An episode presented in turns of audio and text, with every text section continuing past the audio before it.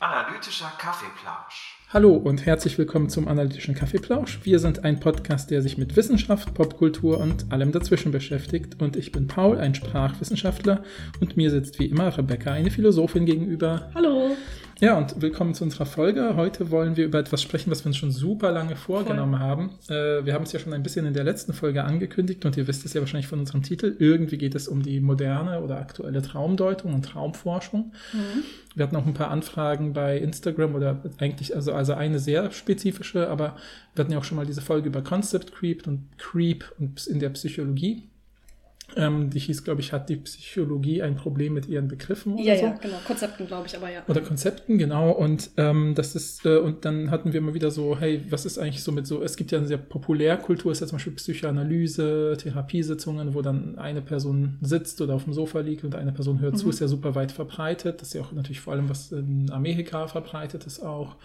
Und ähm, ja, das ist immer wieder irgendwie so ein bisschen relevant geworden. Wir haben gedacht, ja, gibt es da eigentlich was Aktuelles zu, zur Traumanalyse? Und wir hatten ja auch ganz am Anfang, äh, hatten wir ähm, kurz, bevor wir mit dem Podcast schon angefangen hatten oder als wir das schon ganz konkret vorhatten, auch jemand kennengelernt, der sich ein bisschen äh, professioneller damit beschäftigt hatte. Das ist aber der Kontakt leider dann nicht mehr zustande gekommen. Das lag auch an Corona und solchen Sachen.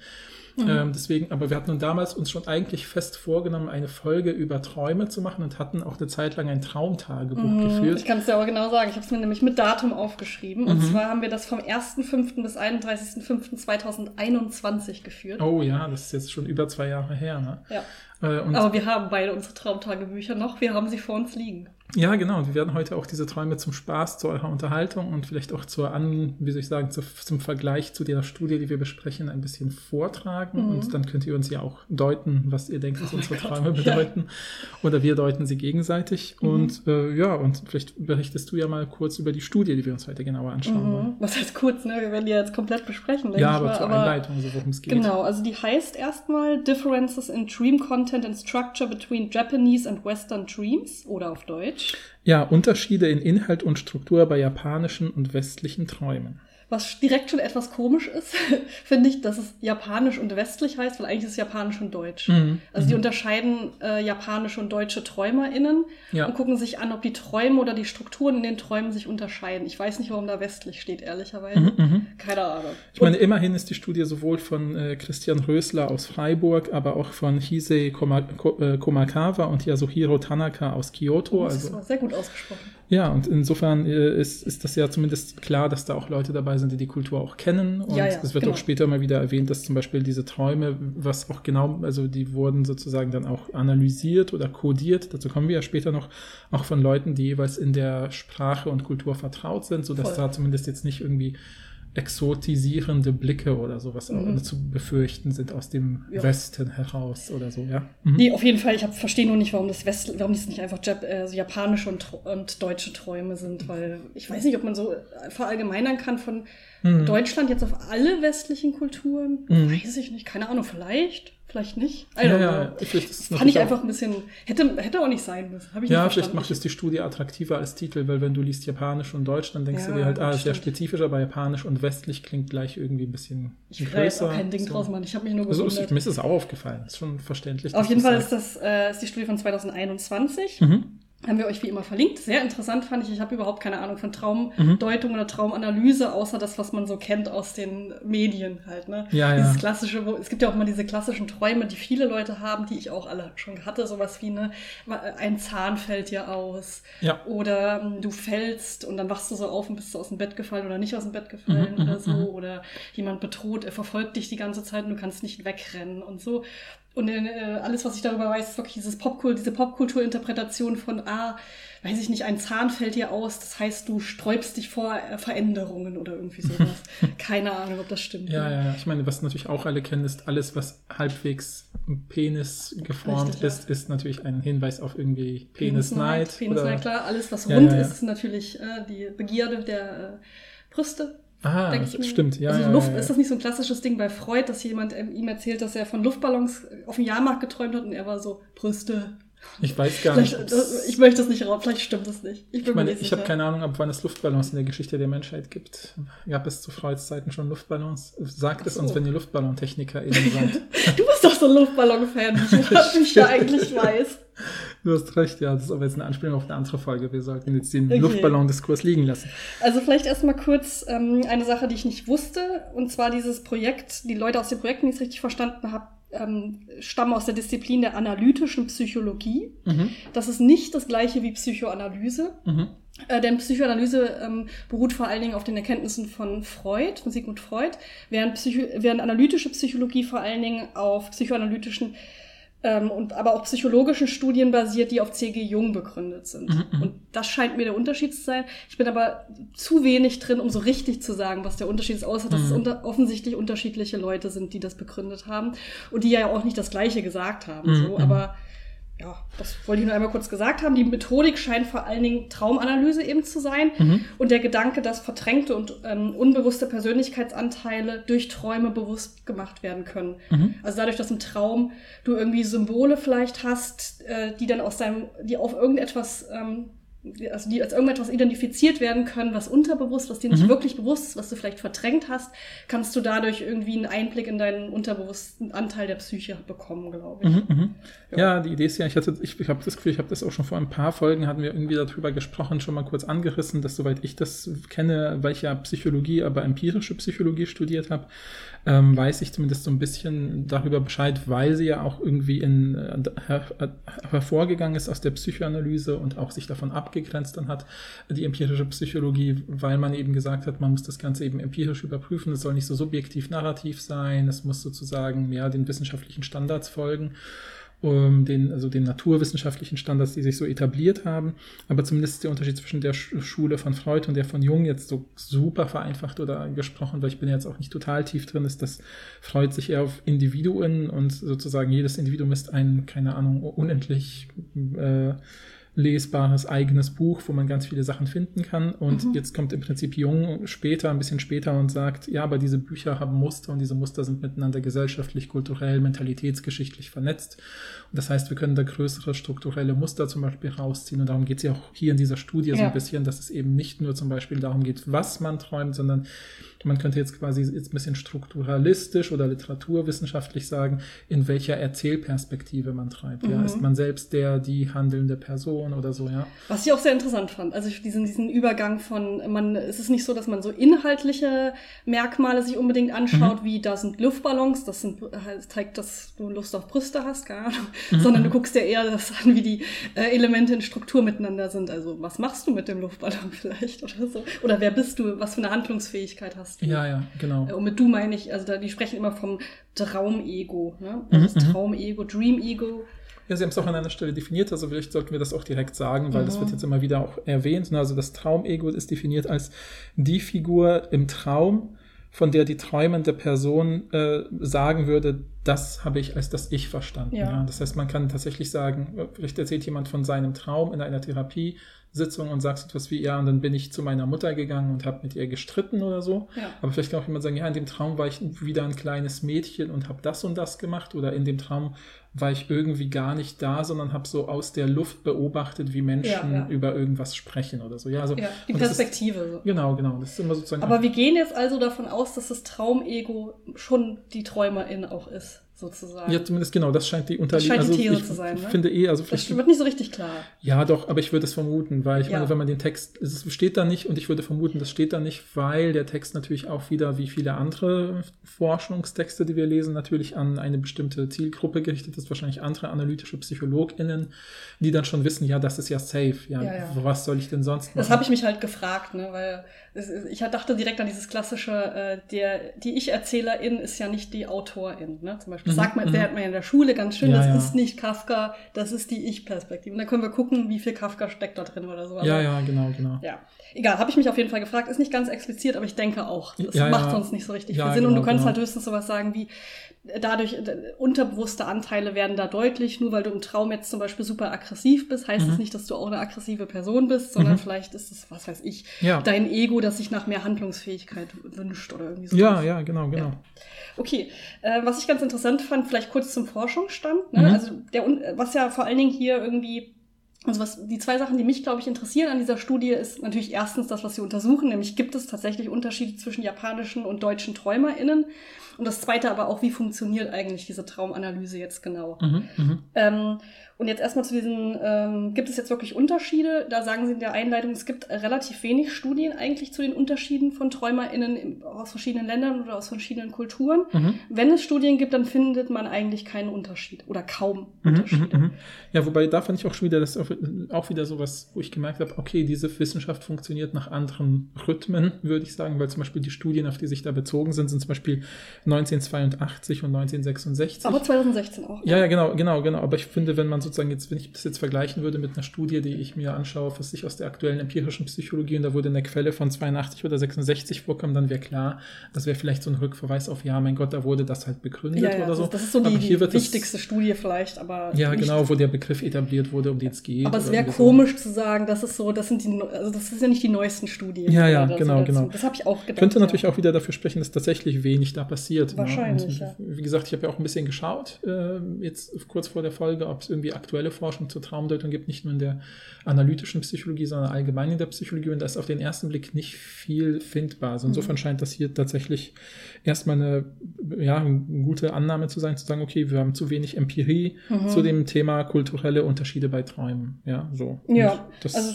genau. gibt da auch ganz interessante Forschung, zum Beispiel zu Albträumen, wo man Albträume in verschiedenen Kulturen sich angeschaut hat und so ein bisschen den Zusammenhang. Also ich finde nicht, da ist ja nicht so was Interessantes unbedingt rausgekommen, aber was ich interessant fand, ist die dahinterliegende Prämisse, nämlich dass Albträume und so äh, wache Coping-Strategien, dass es da einen Zusammenhang gibt. Also Mhm. zwischen wie verhältst du, also wie oft, also so ein bisschen das, was dahinter steckt bei diesen Träumen und Albträumen ist oft, da es gibt es ein Problem Mhm. und das Traumego reagiert irgendwie auf dieses Problem, Mhm, zum mhm. Beispiel scheitert oder so. Ne? Ja, also sowas ja, wie, du ja, ja. musst irgendwie nochmal eine Klausur schreiben und schaffst das einfach nicht oder Ja, so. Das wäre sowas. Klassisches. Ähm, und die und dass es da irgendwie Zusammenhänge gibt, wie du äh, wie das Traumego in Albträumen mit diesem Problem umgeht und wie du im wachen Zustand mit Problemen umgehst Mhm, oder so. mhm, mhm.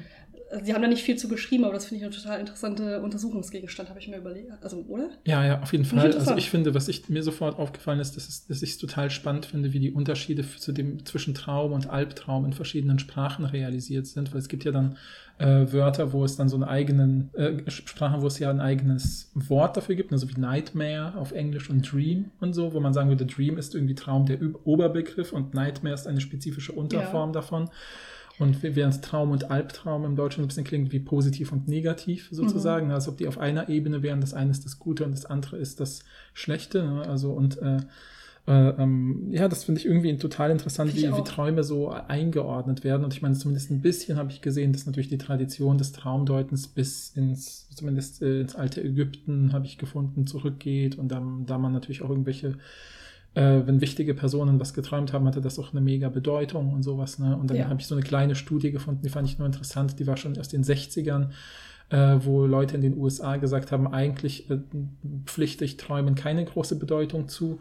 Äh, wer, aber dann hat man zum Beispiel sowas getestet, wie würden sie einen Flug nehmen, einen Urlaubsflug nehmen, wenn sie in der Nacht davor träumen, dass der Flug Ja, abstürzt. Und haben super viele schwierig. Leute dann viel mehr gesagt, nee, würde ich nicht machen. Schwierig, Ja, ja. genau, und sowas, das ist halt äh, interessant halt. Finde ich auch, ja, ja, ja. voll. Ich finde es auch interessant, ähm, auch wie, wie man das definiert, Albtraum und Traum, habe ich mir nämlich überlegt, weil als ich mein Traumtagebuch nochmal durchgegangen bin, Mhm. ähm, ist mir aufgefallen, dass ich sehr viele Albträume habe. Also, Mhm, also mhm. im Sinne von Albträume definiert als etwas Negatives passiert, was im realen Leben furchtbar wird. Also ich habe Mhm, wirklich mhm. ganz viele furchtbare Träume. Mhm, mhm. Aber im Traum finde ich das gar nicht so schlimm. Also Ja, ja, nicht ich, ja, das Traumego. Traum, ja, das. Traumego findet das nicht schlimm. Mhm. Und das ist auch dieses klassische, man verliert Zähne, aber es ist irgendwie auch gar nicht so schlimm. also bei mir ist es zumindest so, wenn ich das träume, ist es in der Regel so, ja, okay. Ja, Meine Güte, sieht ein bisschen komisch aus, aber wenn du das vergleichst mit der Realität, wenn dir jetzt ein Zahn ausfallen würde, Mhm. wärst du ja nicht so locker. Ja, Und voll, dann voll. bin ich mir irgendwie gar nicht sicher, ob das wirkliche Albträume dann sind. Oder Genau. kommt drauf an, ne? ob es darum geht, was für eine Einstellung dazu hast, dazu hast oder was so eine Inhaltsanalyse Ja, sehe ich auch so. Ich wüsste auch gar nicht, ob ich das so klar unterscheiden könnte bei meinen Träumen. Ich habe, glaube ich, echt viele Träume, wo einfach Dinge passieren, die eher wie so Stories sind, aber die jetzt nicht positiv oder negativ per se sind oder so, Ja. sondern ich erlebe die halt so. Und ich habe da ganz einzeln manchmal wirklich einen Traum, wo ich aufwache und richtig so shaken bin. Also wirklich so, so eine Träne aus meinem Auge so Oh Gott. weicht oder so, Ja. weil ich richtig Oh. so Angst habe plötzlich oder Ja, ja. wütend bin oder so. Aber das ist sehr, sehr selten. Mhm. Und das würde ich dann auf jeden Fall als Albtraum bezeichnen. Aber wie gesagt, dieses, Mhm, diese mhm. anderen, die nur auf der Inhaltsebene Albträume sind, ich weiß es nicht. Sagt Mhm, uns, wenn mhm, ihr mhm. da irgendwie definitorisch mehr zu wisst. Und ähm, was ist jetzt ein bisschen die These? Also es gibt ja relativ wenig Studien und wenn, findet man keinen Unterschied. Mhm. Da könnte man natürlich die These ableiten, vielleicht gibt es auch keinen Unterschied. Oder, und das ist jetzt eher deren Take zu sagen, vielleicht liegt es auch an dem Coding-System, also wie man eigentlich untersucht, was geträumt wird und wie Ja. man das so klassifiziert. Mhm. Ähm, weil in der Regel scheint es äh, so der Standard zu sein, dass man das über eine Inhaltsanalyse macht. Mhm. Mhm. Das heißt, man, man klassifiziert Träume nach inhaltlichen Elementen, sowas wie Aggression, Fliegen, Fallen, Heiraten. Das sind verschiedene Mhm, mhm. inhaltliche Merkmale und das sind dann verschiedene Träume. Ähm, und, die, und jetzt kann man die These aufstellen, ne, wenn, wenn sich das über Kulturen hinwegzieht, dann drückt das irgendwie vielleicht so ein geteilte Sorgen, Interessen von Menschen aus. Ja. Vielleicht so ein, ist es, sind sogar Konstanten des menschlichen Lebens Ja, ja, ja, genau. könnte man die These ableiten. Aber, und jetzt ist das jetzt deren Take zu sagen, so typische Traummotive beschreiben halt sehr, sehr verschiedene Entitäten. Also es sind Objekte, es sind Lebewesen, es sind Handlungen, es sind Storystrukturen und das ist irgendwie komisch, die zusammenzubringen, nur weil sie so einen ähnlichen inhaltlichen Punkt Ja. haben. Ähm, und man, man kann auch nicht so richtig sagen, was die theoretischen Modelle dahinter sind, die das irgendwie erklären kann, diese Motive. Ja, ja, es machen halt so, zeigen halt zum Beispiel so Aufzählungen von alten. Es gibt dann irgend so eine Studie von Hall und Nordby, falls das jemand interessiert, von 72, wo 50.000 Träume, die irgendwie dann aufgeschrieben oder wie auch immer aufgezeichnet worden sind, analysiert worden sind. Und dann haben die einfach so eine Aufzählung gemacht von typischen Dingen, die in den, diesen Träumen vorkommen. Da kommen dann so irgendwelche Strukturen vor, also so bestimmte, also in dieser Liste von Aufzählungen von typischen Träumen ist so etwas wie, das war wie eine Kurzgeschichte oder dieser Traum, in diesem Traum ging es um Äpfel oder in diesem Traum hat die Ja. Person, keine Ahnung, Seilspringen gemacht. Und dann sagen die, okay, diese Aufzählung ist irgendwie so super wirr, weil das diese, das ist nicht unterstrukturiert. Ja, es vermischt auch so Sachen, die, die eigentlich ganz, ganz unterschied auf ganz unterschiedlichen Ebenen funktionieren. Genau, eigentlich. genau. Ne? Und deswegen sagen sie halt bei dieser Studie, ne, wir orientieren uns am sogenannten Strukturalismus. Das ist eigentlich eine, also ist interessanterweise eine auch von der psychoanalytischen Schule geprägte ähm, Analyseform zum Beispiel von Märchen oder von Mhm. bestimmten Gattungen, die verbreitet sind. Die zum Beispiel, also falls sich jemand damit auskennt, Wladimir Propp ist einer der wichtigsten so Märchenforscher dieser Zeit, der dann solche, der dann eben gesagt hat, es kommt jetzt nicht auf den Inhalt an, Mhm. sondern es gibt zum Beispiel so etwas wie äh, die weibliche äh, Hauptfigur, Rotkäppchen oder was weiß ich, Schneewittchen, das Mhm. nenne ich jetzt immer A. Und dann gibt es immer so etwas wie das Zuhause und das Fremde, das nenne ich B und C. Und A bewegt sich aus B nach C. Und mir geht es nur um die Struktur. Genau, man kann Ja. also Märchen sozusagen formalisieren. Also Genau, man gibt, genau, man, genau. man äh, teilt sie auf in strukturelle Elemente, Mhm. dann gibt man diesen strukturellen Elementen abstrakte Symbole, zum Beispiel Buchstaben oder Zahlen, Genau. und dadurch kann man sie formalisieren und dadurch kann man sie vergleichen. Genau, genau. Und dann kann man zum Beispiel auch interkulturell Märchen vergleichen, gucken, ach guck mal, in anderen Märchen ist die Struktur C geht nach B und dann kommt es nach A oder so. Ja, genau. so, also ja. sieht fast aus wie eine mathematische Formel. Ja, genau, eigentlich. genau. Deswegen Strukturalismus, ne, weil man strukturiert das Wie und nicht das Was, könnte man jetzt ganz kurz prägnant sagen. Und das versuchen sie Ja. zu übertragen und zu sagen, wir wollen eben nicht an uns die Elemente dieser Träume mal anschauen, sondern wie sie verbunden sind oder was sie Ja. verbindet. Ja? Also die, die, die These ist, die Bedeutung eines Traumes besteht nicht in bestimmten Elementen, sondern in der Beziehung der Elemente zueinander und der Struktur, also zum Beispiel auch den Ablauf. Mhm, mhm. Genau, genau. ne. Also gibt es zum Beispiel, äh, es geht um, ich habe mir notiert, so Handlungsfähigkeiten und Handlungsunfähigkeiten des Traumegos, ja. Schaut das Traumego nur zu und kann gar nichts machen oder will es was machen, kann es aber nicht Ja. oder macht es etwas und kann Ja. aktiv sein. Ja, so das sind so die Strukturen. Und sind zum Beispiel auch andere Menschen involviert und Genau. das wird dann später noch Mhm, wichtig mhm, werden mhm. oder nicht. Ja, Genau. Und das ist eine Sache, die nennen sie SDA, äh, also ähm, ja, strukturelle Traumanalyse. genau, strukturelle Traumanalyse, also auf Englisch als Structural Dream Analysis. sagen. Mhm. Äh, das haben sie, glaube ich, auch selber äh, äh, geprägt. Genau, sie oder? verweisen, also der, der Christian Rösler verweist auf eine eigene Studie von 2018, wo er eben auch verschiedenste Träume aufgezeichnet hatte aus anderen Ja. Sitzungen, also die ihm zu- zur Verfügung gestellt werden konnten. Und dann hat er da sozusagen best- bestimmte Muster rausgearbeitet, die dann wiederum hier benutzt werden, um das Ganze zu Genau. analysieren. Ja. Also es ist eine qualitative, interpretative Forschungsmethode, die aber den Prozess, Prozess der Interpretation auch formalisiert. Das Mhm, heißt, die mhm. Ergebnisse äh, sind dann auch von der interpretierenden Person unabhängig. Mhm, mhm. Also es geht nicht, wenn ich es richtig verstanden habe, geht es ja nicht unbedingt darum, wie die Person, die das geträumt hat, das selber interpretiert Genau. und auch nicht, wie die Therapeutin das interpretiert, die jetzt wirklich mit der Person redet. Ne? Ja, ja, genau. Sondern es ist auch möglich, dass Leute die Träume interpretieren, ohne diese Person zu kennen Genau. und ohne die Therapie dieser Person Genau, zu kennen. genau. Es geht wirklich nur, also man versucht es möglichst aus dem, das ist auch typisch strukturalistisch, ja, man löst es sozusagen vom Inhalt, also würde man ja auch literarische Texte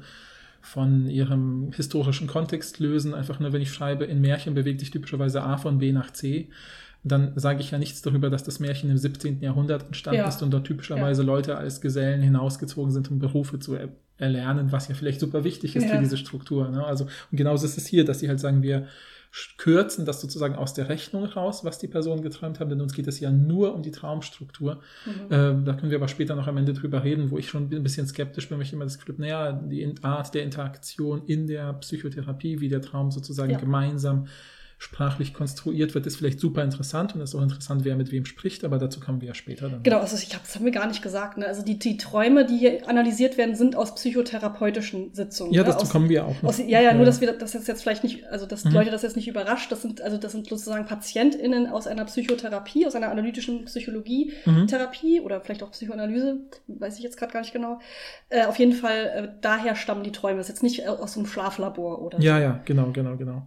so. Ähm, genau. Deshalb sagen wir das auch die ganze Zeit, dass das unabhängig von der Therapie ist. Ja, Äh, ja, willst du, da, wollen wir da direkt schon drüber reden oder noch nicht? Weil ich war überrascht, weil, also ich habe überhaupt, ich weiß nicht, ob du eine These hast zu Träumen und was sie bedeuten oder ob du so ein Gefühl dafür hast, ob Träume tatsächlich was bedeuten oder nicht. Mhm. Weil ich habe halt so, ich bin so skeptisch, glaube ich. Mhm. Ich habe halt gedacht, dass, dass es eigentlich egal ist, was man träumt, sondern was wichtig, also in der Therapiesitzung jetzt vor allen Dingen, sondern was wichtig ist, ist, wie du darüber sprichst. Mhm. Hätte ich jetzt gedacht. Also Ja. ich hätte jetzt gedacht, es ist total sinnvoll, wenn ich jetzt einer Person meinen Traum erzähle und die Art und Weise, wie ich darüber rede, zeigt ja vielleicht Mhm, auch, mhm, ähm, mhm. dass ich tatsächlich das Gefühl habe, dass es irgendetwas ausdrückt oder Ja. eben nicht. Und das ist eigentlich das, was äh, therapeutisch interessant ist und nicht unbedingt der Traum an sich. Deshalb hat mich das Ja. überrascht. Ja, ich habe ein bisschen geschaut, auch was so der aktuelle Stand da so ist. Und ich habe quasi, ich erkenne auch ein bisschen, also es ist natürlich jetzt wieder nur so Anekdotenwissen, aber ich kann das auch später noch mit was anderem ergänzen. Aber das anekdotische Wissen ist sozusagen, dass ich immer wieder Leute in meinem Freundeskreis habe oder hatte,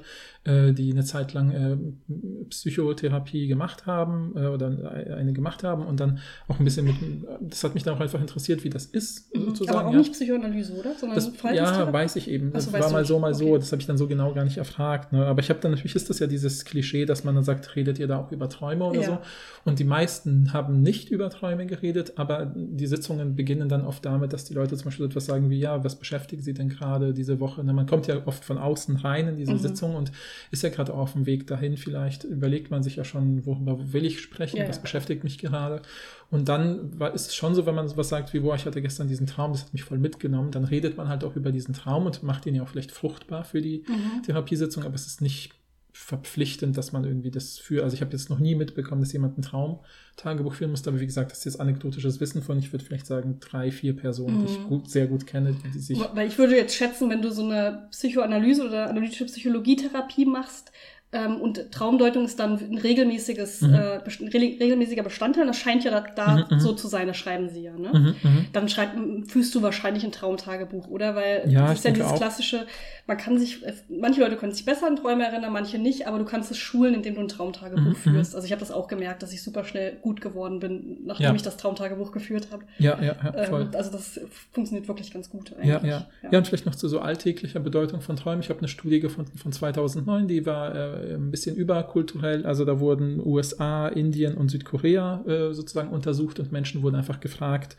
ähm, ja, also so mit so Fragebögen, wie man sich das üblicherweise vorstellt, mehrere Fragen, wo es letztlich darauf hinausläuft, sind für sie Träume eher Zufall oder bedeutungsvoll Mhm. für ihr Leben.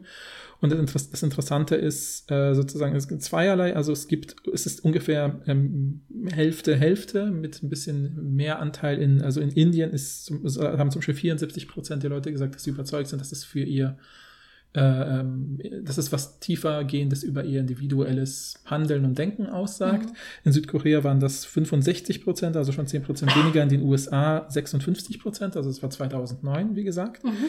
Ähm, ähm, wichtig war halt eben, dass oft Werte auch rauskamen, die dafür sprechen, dass Träume sowohl wichtig als auch unwichtig Ja. sein können. Dieses sowohl als auch. Würde ich nämlich auch sagen, Ja. weil ich, äh, also wenn ich, ich habe mir jetzt das nochmal kurz durchgelesen, da ist zum Beispiel ein Traum, wo ich nur geschrieben habe, äh, es springt hin und her, dass ich entführt werde und ein Hähnchen mit Knorpeln esse. Da würde ich mal sagen, ist völlig irrelevant. Aber jetzt im Moment bin ich ja gerade in so einer Phase, wo ich mich äh, auf verschiedene Jobs bewerbe und auch ein Vorstellungsgespräch habe und so demnächst und ich träume da schon viel von. Ja, und das ist ja. natürlich offensichtlich verarbeite ich damit das. Ja, klar. Also das klar. ist, kann man jetzt glaube ich nicht, deshalb würde ich auch sagen, so sowohl als auch. genau. ja, genau. Und was, genau. deshalb dachte ich halt, es ist eigentlich nur wichtig, wie man selber drüber redet, Mhm. weil über diese Vorstellungsgesprächssache könnte ich, wenn ich darüber erzähle, würde ich wahrscheinlich meine eigenen Ängste vielleicht dann eher äh, klar machen können oder meine Befürchtung oder meine Mhm, mhm. Freude oder was auch immer. Während bei dieser Knorpelsache würde ich halt wahrscheinlich, in- würde mich das jetzt jemand fragen, würde ich so sagen, ich glaube, das ist irrelevant und dann würden wir über was anderes reden. Weißt Mhm, du? mhm.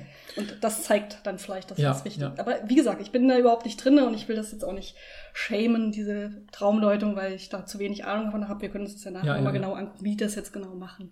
Ja, was ich noch ein bisschen gefunden habe, auch in dieser, im Kontext dieser Studie bei ähm, ähm, die, die, ähm, also die ich gerade sozusagen jetzt zitiert habe, dass es so ein bisschen darum ging, auch bei der Einleitung, äh, warum äh, ist sozusagen vielleicht, also halten Tr- Menschen Träume für Zufall oder für wichtig und das ist Mhm. halt dieses, warum ist es Zufall? Es gibt halt auch einfach ähm, aktuell in der Psychologie dann so Erklärungsversuche oder auch in der Kognitionswissenschaft, wie kommt das, ja, dass man nachts diese Traumdinge hat. Ja, Mhm. irgendwie muss das ja eine Funktion erfüllen und wenn man, und es gibt dann halt so Thesen, weil man sie natürlich niemals endgültig untersuchen kann oder vielleicht noch nicht endgültig untersuchen kann.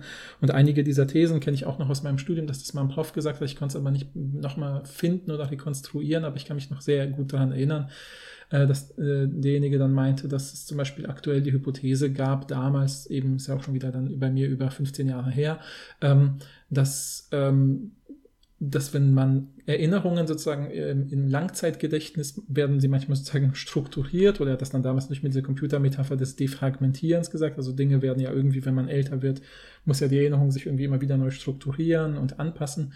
Und dass man oft von Dingen, das ist ja dieses typische, was viele, glaube ich, auch kennen, dass man sagt so, boah, daran habe ich seit zig Jahren nicht mehr gedacht und plötzlich träume ich wieder von einer meiner Freundinnen in der Schule, mit der ich mich damals gestritten habe. Klassiker oder so. ist halt auch so Ex-Freundin. Ja, genau, Bist schon genau, jetzt genau. echt mehrere Jahre getrennt, hast ewig nicht mehr über die Person nachgedacht, plötzlich träumst du davon und denkst, Ja. so war das ein Zeichen. Ja, ist voll lustig, weil genau das war das Beispiel von dem Prof. Ja, und dann meinte er, er, er dann eben so, nee, das ist oft gerade ein Zeichen, dass man es gerade eigentlich schon so weit verarbeitet hat, das kommt jetzt sozusagen in, ins Archiv, ja, das dann fährt und dieser Weg von dem einen Teil des Langzeitgedächtnisses in das andere, wo die Sachen nur noch so sporadisch abgespeichert werden, sozusagen. Das kommt dann so in die Kiste, so ein bisschen wie bei Indiana Jones, habe ich mir das sofort vorgestellt, wo dann am Ende die Bundeslade in irgendeinem so riesigen Lager Ich habe das nie geguckt. das ist so eine ganz berühmte Aufnahme von dem Ende, wo man sich fragt, was macht jetzt die amerikanische Regierung mit der Bundeslade, die sie Die gefunden Bundeslade. Ja, das ist ja so ein religiöses äh, Artefakt. Mhm. Ähm, und, das, äh, und das ist, äh, also das hat ja was mit Moses und den zehn Geboten zu Okay, tun. Und so. ja, habe gar keine Ahnung, was das Ah, ist. okay. Ich dachte, ich, mir, ich, dachte, ich dachte, das wäre eine Schublade, die die Bundeslade heißt. Nee, nee. So habe ich mir das Ist egal. Und dann, dann äh, sieht man, wie das so jemand so in so ein Archiv fährt und dann fährt die Kamera da so raus und dann gehen die Lichter so nach und nach aus und dann ist es quasi weg und Ah. gelagert. Ja, und so ein bisschen, ne, Ah, und da hat er halt gesagt, ja. ja, okay, das ist dann, wird jetzt zum letzten Mal abgespeichert und der Weg führt halt, ne, das, weil das visuelle Zentrum des Gehirns ist ja hinten, am Hinter, also im hinteren Bereich des Schädels. Und da muss das dann irgendwie vorbeifahren. Und das ist so ein bisschen so nach dem Motto, okay, da ist so ein Projektor, der was mit unseren Augen zusammenhängt und dann fährt da zufällig so eine Erinnerung vorbei und die wird dann halt im Traum visualisiert.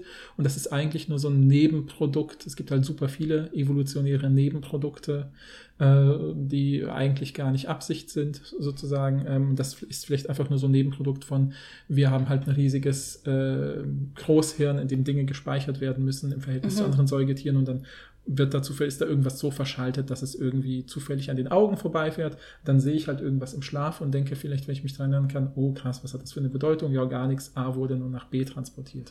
Also Ja. äh, an alle, die sich Sorgen machen, wenn sie mal von jemandem träumen, an die sie ganz lange nicht gedacht haben, es muss kein Zeichen sein. Ja, ja, genau. Und es ist dieses Note, Sie haben gesagt, es ist sozusagen eine random activity of the brain, ja, es ist sozusagen eine zufällige Gehirnaktivität oder hat es tiefgehende Bedeutung und beide Interpretationsmuster schweben in unserer Ja. Gesellschaft so herum.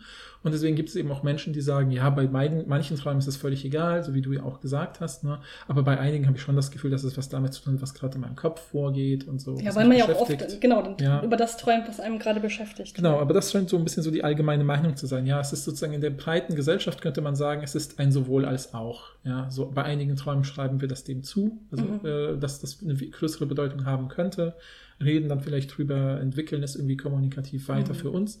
Oder wir sagen halt einfach, äh, keine Ahnung, habe ich schon wieder vergessen. Ja, man muss aber auch sagen, es liegt ja auch daran, dass es auch eine, auf eine bestimmte Art und Weise oft in der Popkultur ja, präsentiert wird. Absolut. Und weil du dich ja an solche Sachen, die plötzlich ähm, einen Zusammenhang aufweisen, viel mehr also viel eher daran erinnerst. Ne? Mhm. Natürlich gibt es diese Geschichten von, ich habe äh, einen Tag vor dem Flugzeug äh, geträumt, dass es abstürzt, bin ich reingegangen und dann ist es tatsächlich abgestürzt. Das ist natürlich auch eine gute mhm. Geschichte, die man so mhm. erzählt mhm. in der Presse. Dann. Ja, ja, Aber du erzählst ja nie diese Geschichte, wie du das geträumt hast und es ist nichts passiert. Ja, ja, ja. So, genau. Du erinnerst dich Absolut. gar nicht dran. Ja, ja, ja, das ist daraus ein Bias. Ne? So, ja. Ich weiß nicht genau, wie das heißt gerade. Genau. Confirmation Bias ist das. Äh, nee, ich meine aber nicht den Confirmation Bias, sondern, oder doch, ist es der Confirmation? Ja, du hast wahrscheinlich recht. Mhm. Ähm, okay, und vielleicht noch eine letzte Sache, bevor wir in die Studie kommen, dass Sie noch kurz gesagt haben, was, also ein bisschen die These ist natürlich auch, dass die unterschiedlichen Kulturen und die Mentalitäten der unterschiedlichen Kulturen mhm. einen Einfluss auf die Träume haben. Mhm, mh. Und deshalb haben Sie sich natürlich auch angeschaut, okay, was ist denn, was ähm, ist denn typisch irgendwie vielleicht westliche Werte, Mentalitäten mhm, mhm und mhm. eben ostasiatische? Und äh, das kennt man ja auch so, dass äh, es in westlichen Ländern, dass da eher Subjektivität betont wird, ein starkes autonomes Selbst irgendwie so ein bisschen im Zentrum steht und das, was wichtig ist und was, den, was so als Wert ähm, mhm, deklariert mhm. wird, während es eben in ostasiatischen Ländern äh, viel mehr um Kooperation geht und das die Person als Teil eines Kollektivs zu verstehen. Ja, genau, genau, genau. Und das, wie gesagt, da, das finde ich auch klang wieder so ein bisschen nach äh, Oldschool-Psychoanalyse für mich, dass man sagt, ja, das sieht man auch bei Nietzsche oder so, das war ja. der Höhepunkt des Ganzen. Das sind schon oft so alte Bezüge. Also irgendwie ja. hat es, ist, ist wirklich so eine interessante Mischung aus einer etwas äh, ist, ist so eine, für mich ist es wie so eine Mischung aus Literaturgeschichte und empirischer ja, Wissenschaft. Ja, genau. Empirische Psychologie und Kulturwissenschaften gehen da irgendwie interessant ja, genau. zusammen. Ja, ja, und es ist, also ich finde, dass sie so Anklänge aus der Narratologie machen, finde ich irgendwie gut. Mhm. Und ich finde, ich finde das auch sinnvoll, zu, von der Inhaltsanalyse zu einer strukturalistischen Analyse zu gehen. Das scheint mir sinnvoll zu sein. Ich finde es halt interessant, dass sie sich auf eine, auf eine Narratologie beziehen aus den 70ern. Ja. ja weil man könnte ja auch aktuellere Sachen nehmen mit unzuverlässigem Erzählen oder ja, irgendwelche stimmt. Sachen, wo ich dann sagen würde, was ist mit diesen Perspektiven? Das Die sind auch gerade viel etablierter. Wie hat vielleicht aktuelle, moderne Erzählformen in Serien oder Videospielen, hat das Träume verändert? Das finde ich halt super interessant. Oder Voll. die Art, wie wir über Träume sprechen. Eine Person ja. hat doch auch, eine, die hat also Träume zitiert, gesagt, mhm. äh, ich habe den und den Film geguckt äh, mhm. im Traum auch noch mal. Den ich aber ja, ja, am Tag davor auch geguckt habe. Ja, also, ja, ja, ja, voll. Fände ich auch interessant. Ja. Und, äh, aber eine Sache, die sie dann zum Beispiel zitiert haben, ist, wenn man sich so japanische Narrative anguckt, dann hat man da häufiger oder in verschiedenen, zumindest manchen ähm, japanischen Narrativen im Zentrum der Handlung eine ähm, Hauptfigur, die äh, zwar im Zentrum der Handel Handlung steht, aber nicht handelt. Also nicht mhm. eigentlich Protagonistin ist, wie wir das vielleicht sagen würden, sondern eher so ein, sie ist halt da, aber sie handelt eigentlich nicht. Ja, ja, ja. Und das ja. hat man ja relativ wenig so in deutschen zum Beispiel Narrativen, oder? Dass man jetzt wirklich eine Protagonistin hat, die irgendwie im Zentrum steht, aber nicht handelt. Ja. Ach doch, gibt es. Also es ist sehr interessant eigentlich, dass man, äh, also es gibt, weiß ich, dass es so etwas, diese Narrative auch gibt. Die sind halt. Äh, aber ähm, viel seltener, oder nicht? Ja, ja, das stimmt, seltener. Ja, ja. ja. Also, dass es da Beispiele gibt, das ist ja wahrscheinlich klar, aber so von der Häufigkeit her. Ja, ja, ja. Also, aber es gibt ja natürlich so, solche Gesellschaftsromane zum Beispiel oder sowas, wo man irgendwie sieht, also es ist ja auch eine der wichtigsten literarischen Formen. Den Gesellschaftsroman ist ja die typische Struktur, dass einzelne Figuren äh, quasi in ihrem eigenen kleinen Feld aktiv sind, aber gegen die großen Bewegungen der Gesellschaft nichts ausrichten Aber ich glaube, das ist was anderes. Also, wenn ich es verstanden mhm. habe, geht es ja wirklich um dann Hauptfiguren, die nicht handeln, sondern irgendwie nur so ein Being ja, beobachten sozusagen. Ja, ja, ich weiß nicht genau, Sie haben ja kein Beispiel genannt. Ja, Wenn ihr da stimmt. mehr ähm, irgendwie euch auskennt, vielleicht mit mhm, japanischen mhm. Romanen oder so, oder ja, dann sagt uns doch gerne Bescheid. Mhm, mhm, okay, lass uns aber jetzt mal die Studie angucken. Mhm. Also die Frage, die im Raum steht, ist, zeigen sich kulturelle Unterschiede auch in Träumen, am Beispiel von deutschen und japanischen TräumerInnen, die sich in Psychotherapie mhm, befinden und in dieser Psychotherapie ist ein regelmäßiger Bestandteil eben diese, dass man von Träumen erzählt. Ja. Jetzt habe ich es aber nicht so richtig verstanden, also wird es irgendwie aufgezeichnet und, oder, oder schreiben die das auf und man kriegt, also das Wort so zitiert. Man sieht da Ja. Träume, die zitiert werden, aber haben die TräumerInnen das verschriftlich im Traumtagebuch oder hat der, die Therapeutin das verschriftlich oder wurde das aufgenommen und jemand hat es verschriftlich? Wissen wir nicht. Wissen wir nicht. Das sagt die Studie leider gar Das nicht. äh, ne? ist nämlich schon wichtig. Ja, es ist total wichtig, ist aber, finde ich, interessant, dass sie es nicht sagen, weil es ja anscheinend den Leuten aus dem inner, inneren Kreis Ja, sozusagen so klar ist, dass sie es nicht erwähnen müssen. klar. Aber ich hätte das gerne gewusst, weil Ich für auch. mich wirken, das, wirken, die Notizen äh, schon eher wie selbstgemachte Notizen von einer Person. Also weil da teilweise auch I, also ich, vorkommt. Ja, sozusagen. genau, manche von diesen Zitaten sehen so aus wie das, was ich in meinem Traumtagebuch Ja. aufgeschrieben habe. Genau, aber dann haben wir aber auch natürlich sozusagen, das, das finde ich halt auch interessant, wenn die Leute das selber mit ihrem zum Beispiel Alltagsjapanisch, modernen Gegenwartsjapanisch aufgeschrieben haben, sehen wir in der Studie nur die Übersetzung und das wird ja, Ja, nicht. Deutsch aber auch. Ja, ja, genau, stimmt, Deutsch auch, du hast recht, genau. Und dann wissen wir auch gar nicht, wie wurde das übersetzt, Ja, von wem, mit ja, welcher, äh, weil also es gibt doch im Japanischen, das weiß ich zumindest auch von einer äh, Freundin von mir, die gerade Japanisch irgendwie lernt intensiv, dass man da halt ne, natürlich ganz viele Zeichen, Schriftzeichen auf verschiedenste Weise deuten kann. Und es gibt es verschiedenste Weisen, gibt zum Beispiel das Wort Ich halt zu schreiben. Äh, also sozusagen, äh, oder hin, so hinzuführen, dass man sagt, sieht man sich aus der Distanz, sie- sieht man sich als jemand, der höher steht, über jemandem, unter jemandem und so. Ich habe das Mhm. Gefühl, die Art äh, und sowas dann wird dann in der Übersetzung einfach irgendwie auf Englisch äh, Ja geschrieben. gut, im Zweifelsfall, im Zweifelsfall die AutorInnen der Studie, ne? Ja, klar, aber die, es wird nicht mal darüber gesprochen, wer das Fand übersetzt. Das finde ich total ne? interessant. Fand ich auch ganz ja, komisch, ja. ja. Genau, also deswegen wissen wir leider nicht mehr. Wir wissen nur, wie viele Leute, wie viele Träume sie sozusagen haben. Wir haben aus dem deutschen Anteil der Studie von elf Personen insgesamt 140 Träume und in der japanischen Teilstudie von 13 Personen insgesamt 168 Träume. Mhm. Ähm, von den ganzen untersuchten Personen identifizieren sich sechs als männlich und 18 als weiblich. Mhm. Ähm, und dann wurde halt noch so grob geschrieben, die Altersstruktur bewegt sich jetzt ganz groß, könnte man sagen, zwischen 16 und 55. Mhm. Im Kern sind es aber 30 bis 45-jährige Personen, das ist so der Hauptanteil.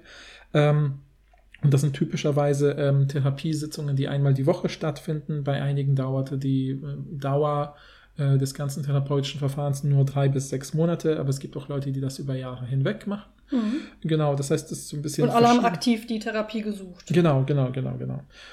Ja, und dann haben sozusagen sogenannte Coder, das kennt ihr ja vielleicht auch aus anderen Folgen, wo wir über psychologische Studien reden, ne, dass man zum Beispiel Leuten sowas zeigt wie Gespräche und dann sollen Leute unabhängig voneinander, die so ein bisschen vorgebildet sind, analysieren, wie oft haben die Personen einander zum Lachen gebracht. Und das ist natürlich immer die Frage, äh, zählt schon das Lachen kurz durch die Nase schnaufen oder laut lachen? Und Ja, dann ja. sind da Leute, die sind darin geschult, dem irgendwie Punktewerte zuzuweisen. Genau, es gibt dann auch immer so extra noch so äh, Analysen, wo man gucken kann, wie zuverlässig die, oder wie, wie ähnlich das ist. Genau, das ist genau, in ganz genau. Das ist auch wichtig, dass ja, man das macht, dass dann eben zwei, drei Leute unabhängig von, aufeinander draufschauen, dann sieht man, ah, okay, hier ist ein Ereignis, das haben drei Leute ganz verschieden gesehen, deswegen nehmen wir das vielleicht raus, weil da Unterschiede sind, aber dann gibt es ganz viele deckungsgleiche Sachen. Und äh, hier hatten sozusagen diese Coder, sind erstens alle sozusagen SprecherInnen der jeweiligen Sprache gewesen, sozusagen die, in denen die Träume verfasst waren und da gab es eine Deckung von 70 Prozent, was glaube ich bei Träumen, schätze ich mal, okay ist. Mhm. Und wir müssten vielleicht noch kurz sagen, was haben die dann überhaupt gecodet? Ne? Nämlich diese fünf Strukturmuster. Ja, aber vorher kann ich noch sagen, wie sie vorgegangen sind, weil Mhm. äh, es gibt so ein Manual, an dem sie sich abgearbeitet haben und Mhm. das stammt, glaube ich, von Rösler selber, von Christian Genau, Rösler. ja. Und äh, da habe ich, das habe ich mir schnell angeguckt. Ah, ja. Weil das ist natürlich auch immer verlinkt, dann kann man Mhm, sich das mhm, gut mhm. angucken. Und das sind, also es sind sieben oder acht Schritte. Also es, es wird so erster Schritt, zweiter Schritt, aber es gibt dann den sechsten Schritt und dann kommt ja direkt der achte Schritt. Und ich war so, bin ich dumm und habe den siebten Schritt nicht gefunden oder ist es ein Typo? Also ich weiß Mhm, es nicht mhm. genau, ich habe es nicht gefunden. Vielleicht gibt es sieben, vielleicht gibt es acht Schritte. Okay. Schreibt mir Christian Lewis, ich bin vielleicht nicht dumm und habe es nicht richtig gelesen. Also ja, ja. äh, können wir euch natürlich auch verlinken, ist einfach ein Aufsatz von ihm. Sieben bringt Unglück. Das, das kann natürlich auch sein. Der erste Schritt, äh, das wird bezeichnet als Segmentieren. Das heißt, jeder Traum wird in narrative Segmente aufgeteilt. ja, ja. Macht Sinn von dem, was Ja. passiert ist. Dann kommt äh, etwas, das heißt episodische Modelle. Das heißt, äh, was dahinter steht, ist, dass man sich Dynamiken und Entwicklung der, des Traumnarrativs anschaut und das dann beschreibt. Und da werden dann tatsächlich auch so narratologische ähm, ja, Muster benannt, wie Klimax, Antiklimax, Mhm. äh, Frustration, also sowas äh, eben, um so ein bisschen diese Dynamik zu beschreiben. Der dritte Schritt ist, das Schicksal der Protagonistin aufzuschreiben und zu schauen, in welcher Position befindet sich das Traumego. Also hat, da wird dann zum Beispiel unterschieden zwischen, äh, wie viel Initiative hat das Traumego komplett oder wie viel Handlungsmacht, Mhm, mhm. komplette Handlungsmacht, ein bisschen Handlungsmacht, gar keine Handlungsmacht, sowas. Dann gibt es eine funktionale Analyse. Das heißt, die, äh, Segment, es gibt eine Segmentierung nicht nur in narrative Segmente, sondern in funktionale. Das Mhm, ist ja auch das, mhm. was die dann vor allen Dingen machen. Klar. Ähm, das Ziel dahinter ist, dass das Traumnarrativ auf strukturelle Elemente eben reduziert wird und dadurch auch vergleichbar gemacht wird, indem man sich dann sowas anschaut wie, okay, die Segmente sind, äh, es gibt eine Bedrohung, das Traumego flieht. Das könnten zwei Segmente zum Mhm, Beispiel mhm, sein. Mhm, mhm. Dann fünfter Schritt, Integration der, ähm, Interpretation der wichtigsten Symbole. Das fand ich dann ganz interessant, weil Mhm, erst mhm. dachte ich, ich dachte, es geht nicht um inhaltliche Elemente, Mhm. aber es geht offensichtlich schon darum, dass man äh, die, die oder die vorherrschendsten Symbole interpretiert. Mhm. Aber er hat extra geschrieben, es geht nicht darum, das auf eine psychoanalytische Interpretation zu machen. Deshalb sind die Leute, die das machen, auch, glaube ich, nicht entweder nicht psychoanalytisch vorgeprägt oder sie sollen das auf jeden Fall ähm, ausklammern oder Okay, so, mhm. sondern es geht um die Kultur, den kulturellen Hintergrund von Symbolen. Ja, das Also wenn ist man ja sich- jung typisch. Ja. Religion, Mythologie Mhm. und sowas anschaut. Der hat auch, äh, gibt da auch so Beispiele, die ich auch ein bisschen interessant fand. Also zum Beispiel der Hund, was würdest du sagen? Der Hund in unserem kulturellen Hintergrund, wofür steht der Hund? Keine Ahnung, intensive Freundschaft und Zuverlässigkeit. Nee, oder es so. ist der Tod. Weil der in der Grie- griechischen Mythologie ist er doch zum Beispiel, bewacht er doch, glaube ich, das Totenreich. Ach so, ja, okay, okay, Sowas. okay. Interessant. Kind? Äh, äh, keine Ahnung. Keine Unschuld, Unschuld. Das, ist, so, das fand ich schon ja, okay. Interessant auch der Fuß. Weil das, oder, oder Zehen, Zehen. Zu Hause sein. Also da wird dann sowas gesagt, wie ist es ja das, das Körperteil, was am nächsten zum Boden ist und ja mit Bewegung zusammenhängt. Deshalb wird das auch mit dem Wille zusammengebracht, aber auch mit Phallus-Symbolen. Mhm. Wo ich direkt dachte, wie ich dachte, das geht nicht um Psychoanalyse. Keine Ahnung. Also das war mir ein bisschen, diese Beispiele waren mir ein bisschen zu weit. Mhm, Also mhm. Kind, Unschuld, okay, gehe ich mit Hund. Okay, kommt drauf an, in welchem kulturellen Background wir uns vielleicht befinden. Ja, ja. Aber das mit dem Fuß, das war, weiß ich nicht. Habe ich Ja. noch nie gehört. Ja, ja, ja. Das heißt, wenn mir ein C abfällt, dann fe fehlt mir der Wille so vielleicht. Weiß ja, vielleicht. Weiß ja, ja, ja. Auf jeden Fall Interpretation der wichtigsten Symbole. Sechster Schritt ist dann die Integration dieser Symbolinterpretation in äh, diese ganze Struktur.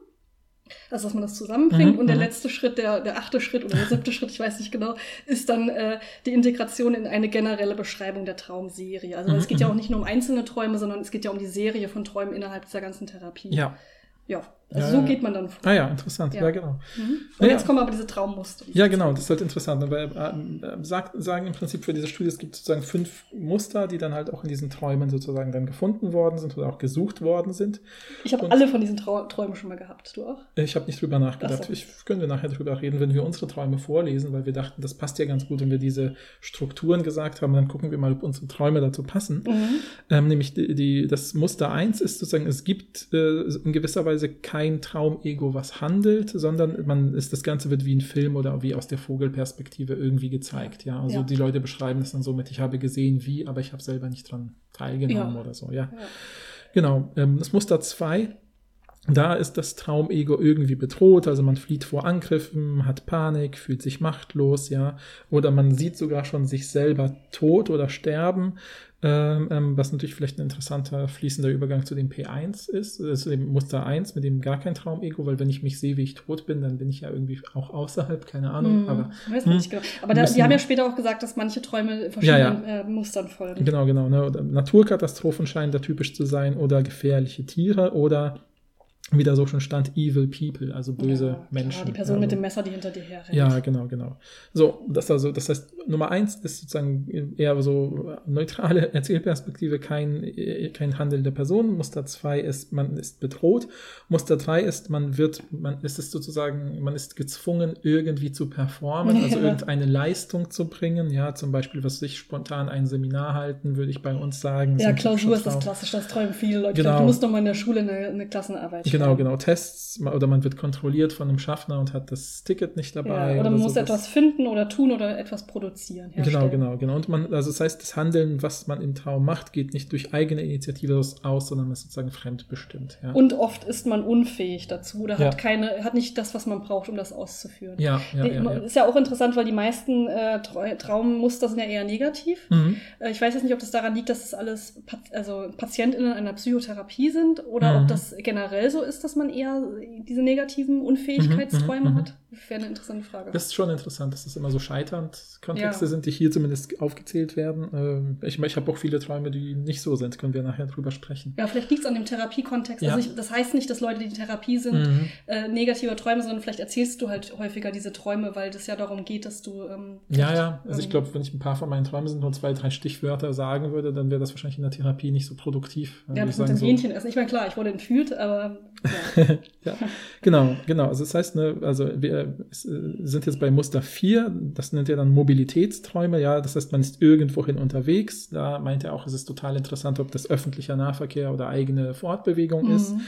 Äh, das, dann ist da irgendwie, äh, man ist verirrt, etwas, ein Weg ist verschlossen oder versperrt, man ist zu spät, verpasst den Zug, etwas ist außer Kontrolle, also man sitzt im Auto und kann es nicht kontrollieren zum Beispiel. Mhm.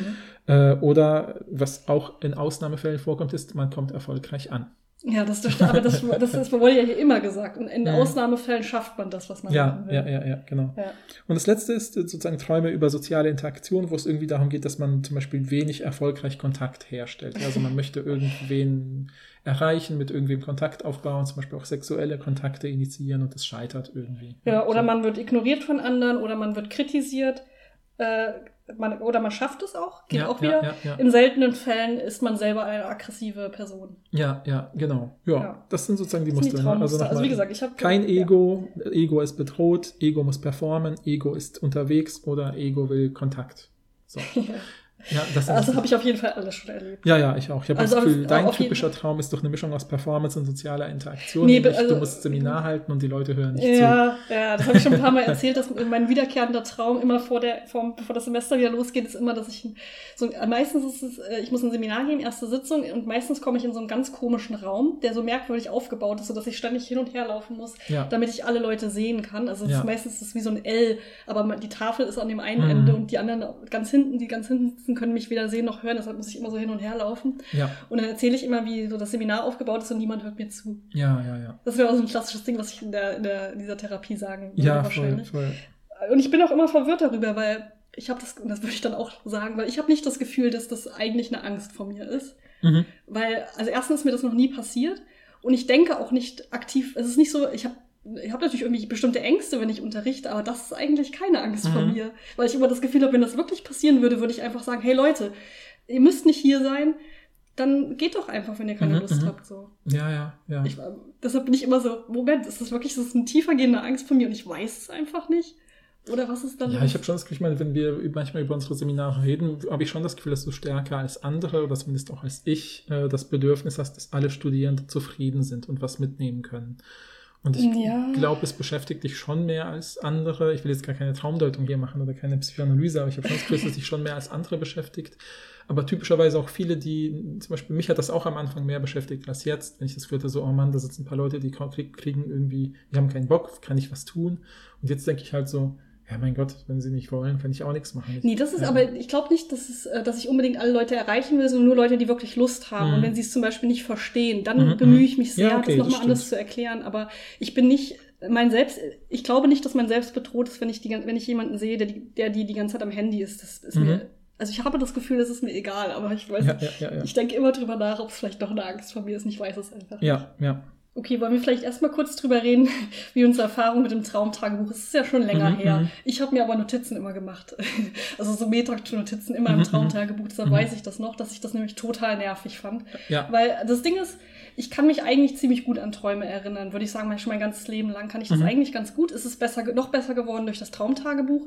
Aber bei mir ist es halt so, ich träume relativ, also ich weiß nicht, ob Leute immer gleich viel träumen oder so. Ich habe überhaupt keine Ahnung, aber ich habe viele Träume ähm, an die ich mich erinnern kann. Und es war dann immer so, als ich das Traumtagebuch geführt habe, dass ich so mitten in der Nacht aufgewacht bin, was geträumt habe. Und normalerweise hätte ich mich halt umgedreht und wäre Mhm. weiter, hätte weiter geschlafen. Aber in dem Fall musste ich ja dieses Traumtagebuch rausholen, nicht Licht anmachen, um nicht jemanden zu wecken oder so, sondern schnell mit, mit, mit dem Kuli da so reinzuschreiben und dann Ja, so einen ja. mäßig interessanten Traum aufzuschreiben. Und dann habe ich aber fünf Minuten gebraucht, um wieder einzuschlafen. Und Ja. das war über den Monat die ganze Zeit so, dass ich so richtig genervt davon war, weil ich total verstehe schlecht geschlafen Mhm, habe. mhm, Deswegen. Ähm, und ich würde es nie wieder machen, glaube ich, Mhm, außer ich mhm. müsste jetzt wegen irgendwas. Aber ich fand das wirklich nervig. Ja. Ich habe schon Sachen gelernt dadurch, das kann ich gleich sagen, über meine Träume, Mhm. aber den Prozess fand ich total nervig. Mhm, mhm. Ja, verstehe ich. Also ich finde es interessant, weil bei mir ist es halt super selten, dass ich sozusagen mitten in der Nacht von einem Traum wach werde. Das ist vielleicht, keine Ahnung, einmal im Monat. Ja, okay, Und sonst- ist das das Problem bei mir, ja. Ja, und ich habe halt äh, dieses, wenn ich dann morgens aufwache und was gerade geträumt habe, ne, es gibt ja auch diese Studien dazu, dass sagen, es gibt ja diese Tiefschlaf und, und flache Schlafphase und in diesen flachen träumt man nicht, in den tiefen schon. Und wenn man dann aus so einer Tiefen rausgerissen wird, wo man ja auch typischerweise diese Rapid Eye Movements hat, also Mhm. diese schnellen Augen, also wo man sieht durch die geschlossenen Augenlider, dass trotzdem die Augen sich bewegen, weil ja die Pupillen und die Iris ja so ein bisschen hervorgucken aus der Kugel. Ähm, und dann sieht man, ah, die Leute bewegen die Augen, also träumen sie irgendwas. Und ähm, wenn man da dann wach wird, dann erinnert man sich typischerweise, und das ist bei mir wirklich typisch, dass ich dann so ein paar Minuten noch den Traum weiß und wenn ich ihn nicht sofort erzähle oder irgendwie Mhm. wörtlich greife oder aufschreibe, ist der auch später weg. Ja, dann weiß ich nur noch, oh, den Traum wollte ich später irgendwem erzählen, weil es passt. Mhm. Und dann weiß ich es schon nicht mehr. Ich weiß dann nur noch, ich wollte einen Traum erzählen. Ja, ja, das, das wirklich habe ich aber auch manchmal, ja. ja, und dann, wie gesagt, dann dadurch, dass ich es mir notiert habe, ich weiß, dass ich beim Notieren schon gemerkt habe, wie es super flüchtig ist. Und ich weiß genau, dass ich bei einigen meiner Notizen äh, dann äh, so den Anfang des Traums super detailliert geschrieben habe. Und dann wusste ich plötzlich nicht mehr, wie war jetzt das Ende. Und dann habe ich gemerkt, dass ich schon anfange, in meinem Kopf irgendwas zu konstruieren, was Sinn macht, was aber definitiv nicht mehr der Traum ist. Das stimmt, ja. Und äh, dann habe ich, äh, das fand ich halt auffällig, wie oft ich Sachen hingeschrieben habe oder abgebrochen habe, weil ich gemerkt habe, so Mist, ich weiß gar nicht mehr, ah, okay, äh, das was- habe ich nicht so oft, was passiert gehabt. ist. Ja, ja. Ähm, also genau, was ich über meine Träume gelernt habe, ist, wie gesagt, erstens, ich träume offensichtlich sehr viel schlechte inhaltliche Sachen, Mhm. äh, finde sie aber nicht schlimm. Und dann ist mir aufgefallen, dass wenn äh, Träume sehr schlimm für mich sind, also äh, weil schlimme Sachen passieren, dann bemerke ich plötzlich, dass ich im Traum bin und kann es kontrollieren. Mhm. Ähm, ich weiß nicht, inwiefern man das äh, oft macht, keine Ahnung, aber das, das ist mir aufgefallen bei dem Traum, dass ich dann oft so, Person bedroht mich wirklich mit einer Waffe oder so, Mhm. und dann sage ich sowas, ey, wir befinden uns doch im Traum, und dann sagt die Person so, ach so, ja, okay, und dann geht sie so weg. Das ist so ein klassisches Ding bei mir. Na krass, ja. Ja. Mhm. Also wenn es mir zu krass wird, dann greife ich ein. Mhm, mhm. Aber ich, sonst kann ich Träume nicht manipulieren. Es gibt ja Leute, die können das richtig gut, und es gibt, glaube ich, auch einen Begriff dafür. ja, luzides Träumen. Richtig. Das kann Ja. ich, glaube ich, nicht. Mhm. Aber in, in negativen Träumen kann ich äh, meistens eingreifen. Zum Glück. Ja, ja, ja.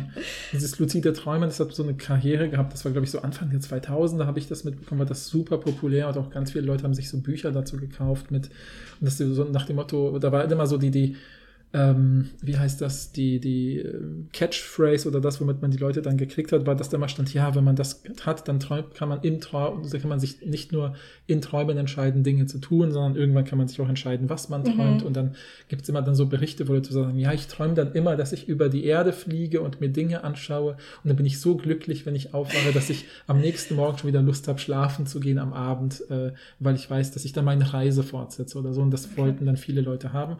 Ich habe das Gefühl, das kann kein Erfolgsmodell sein, denn wäre es eins, was vor 20 Jahren etabliert wurde, würden wir heute inzwischen alle luzid träumen, weil das so einfach ist und sich etabliert Meinst du, das ist einfach, da muss man auf eine bestimmte Art und Weise schon äh, irgendwie ein, ein Talent für haben oder so? Ja, ich habe das Gefühl, dass, ja, oder ich, vielleicht gibt es auch einfach Leute, bei denen das nicht so gut klappt oder die Mhm. das, keine Ahnung, ich will es ja jetzt nicht ins Lächerliche ziehen oder so, aber ich habe das Gefühl, bei solchen Sachen, die so scheinbar offensichtlich einfach sind und man muss es nur Ja. lernen und dann setzt es sich nicht durch, ja, Stimmt. dann Fragt man sich, da was nicht. Vielleicht habe ich ja so eine Anlage, dadurch, dass ich das schon bei schlechten Träumen habe. Vielleicht kann ich es mal ausprobieren. Ja, Schreibt ja, mir, ja, wenn ihr ja, mehr ja. dazu wisst. Ja, willst du noch ein paar andere Ja, nee, ich wollte interessante noch Träume berichten? was ich noch, was ich noch über mich gelernt habe, ist, dass ich so, ist, und das, da habe ich mich dann auch dran erinnert, weil ich mich, wie gesagt, eigentlich ganz gut, auch ähm, schon so seit ich Teenagerin bin, gut an Träume erinnern kann. Ist mir aufgefallen, dass ich bei so Albträumen immer so Muster habe, die so Mhm, lange. Zeit gehen, so ein paar Jahre und dann wechseln sie. Ich habe zum Beispiel äh, am Anfang habe ich ganz oft geträumt, ähm, dass, äh, so, also, dass die schlechten Träume waren immer Naturkatastrophenträume. Mhm, mhm. Also dass ich jetzt ganz normal im Haus war und plötzlich kommt eine riesige Flutwelle. Ja, ja, Das war so ja. der klassische Traum. das hat dann sich dann abgelöst von äh, so Waffengewaltträume. Mhm. Meistens, ich bin im Einkaufszentrum, plötzlich kommt jemand mit einer Waffe. Und wie gesagt, wenn es mir zu krass wird, sage ich dann immer, hey, wir sind doch hier gerade im Traum, sorry. Ja, ja. Aber das war dann ganz lange.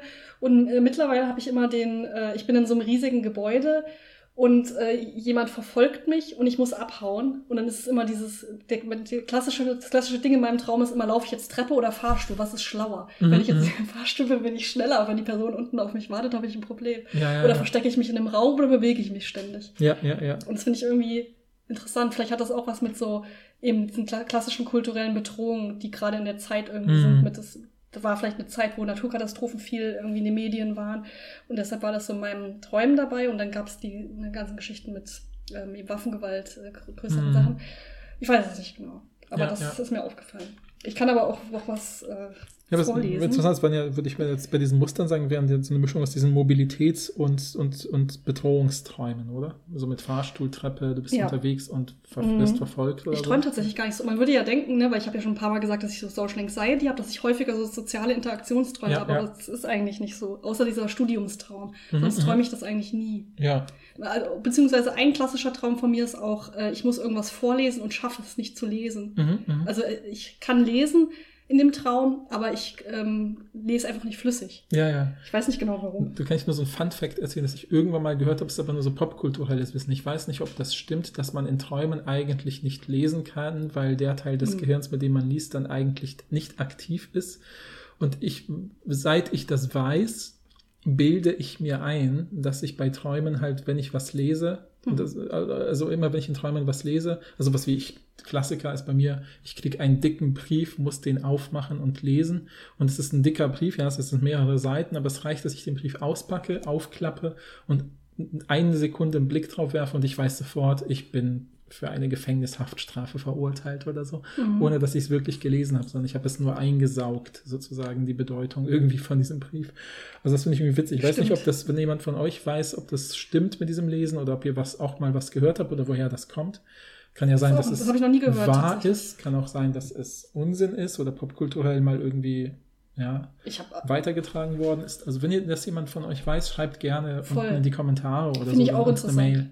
Und äh, da gibt es ja auch mal diesen ganzen Konflikt, ob man schwarz-weiß oder in Farbe träumt. Ne? Das ist ja auch immer so eine Frage. Und Ja, die ja. kann ich überhaupt nicht beantworten, weil ich weiß es nicht. Ja, doch, ich. ich, ich kenne das nur als diese, diese Sache mit, dass die Leute, als der Schwarz-Weiß-Fernseher auf den Markt kam, in Schwarz-Weiß geträumt haben sollen. Aber ich wüsste gar nicht, ob ich in Schwarz-Weiß oder ich bilde mir ein, in Farbe zu träumen, aber ich bin nicht hundertprozentig Hm. sicher. Ich würde jetzt ja, nicht ich meine Hand dafür nicht primär drüber Ja. nach. Ja. Äh, genau, das, Moment, das habe ich schon erzählt. Ich habe letztes Mal auch schon erzählt, dass ich äh, plötzlich von so einem Tag geträumt habe, dass ständig Leute zu mir gekommen sind und mir so einen Tag gesagt haben. Mhm, das habe ich jetzt hier auch gefunden. Das ist der 10.04.2022. Mhm, ich habe mhm. aber keine Ahnung, ob an diesem Tag irgendwas war. Falls ihr euch Mhm, jetzt mhm, gefragt mhm. habt, war das der Tag, an dem Rebecca was auch immer. Ich glaube nicht, weil es gibt jetzt nichts, was jetzt krass irgendwie in meinem Leben Mhm, letztes mhm. Jahr war, was wahrscheinlich an diesem Tag war. ja, ich wünschte, ich hätte jetzt meinen Kalender. Um Ich habe leider meinen. Kalender von letzten Jahr weggeschmissen. Mhm, mhm. Deshalb kann ich es nicht nachvollziehen. Ja, aber 10. April, wahrscheinlich ist das sowas wie Semesteranfang, aber keine Ahnung.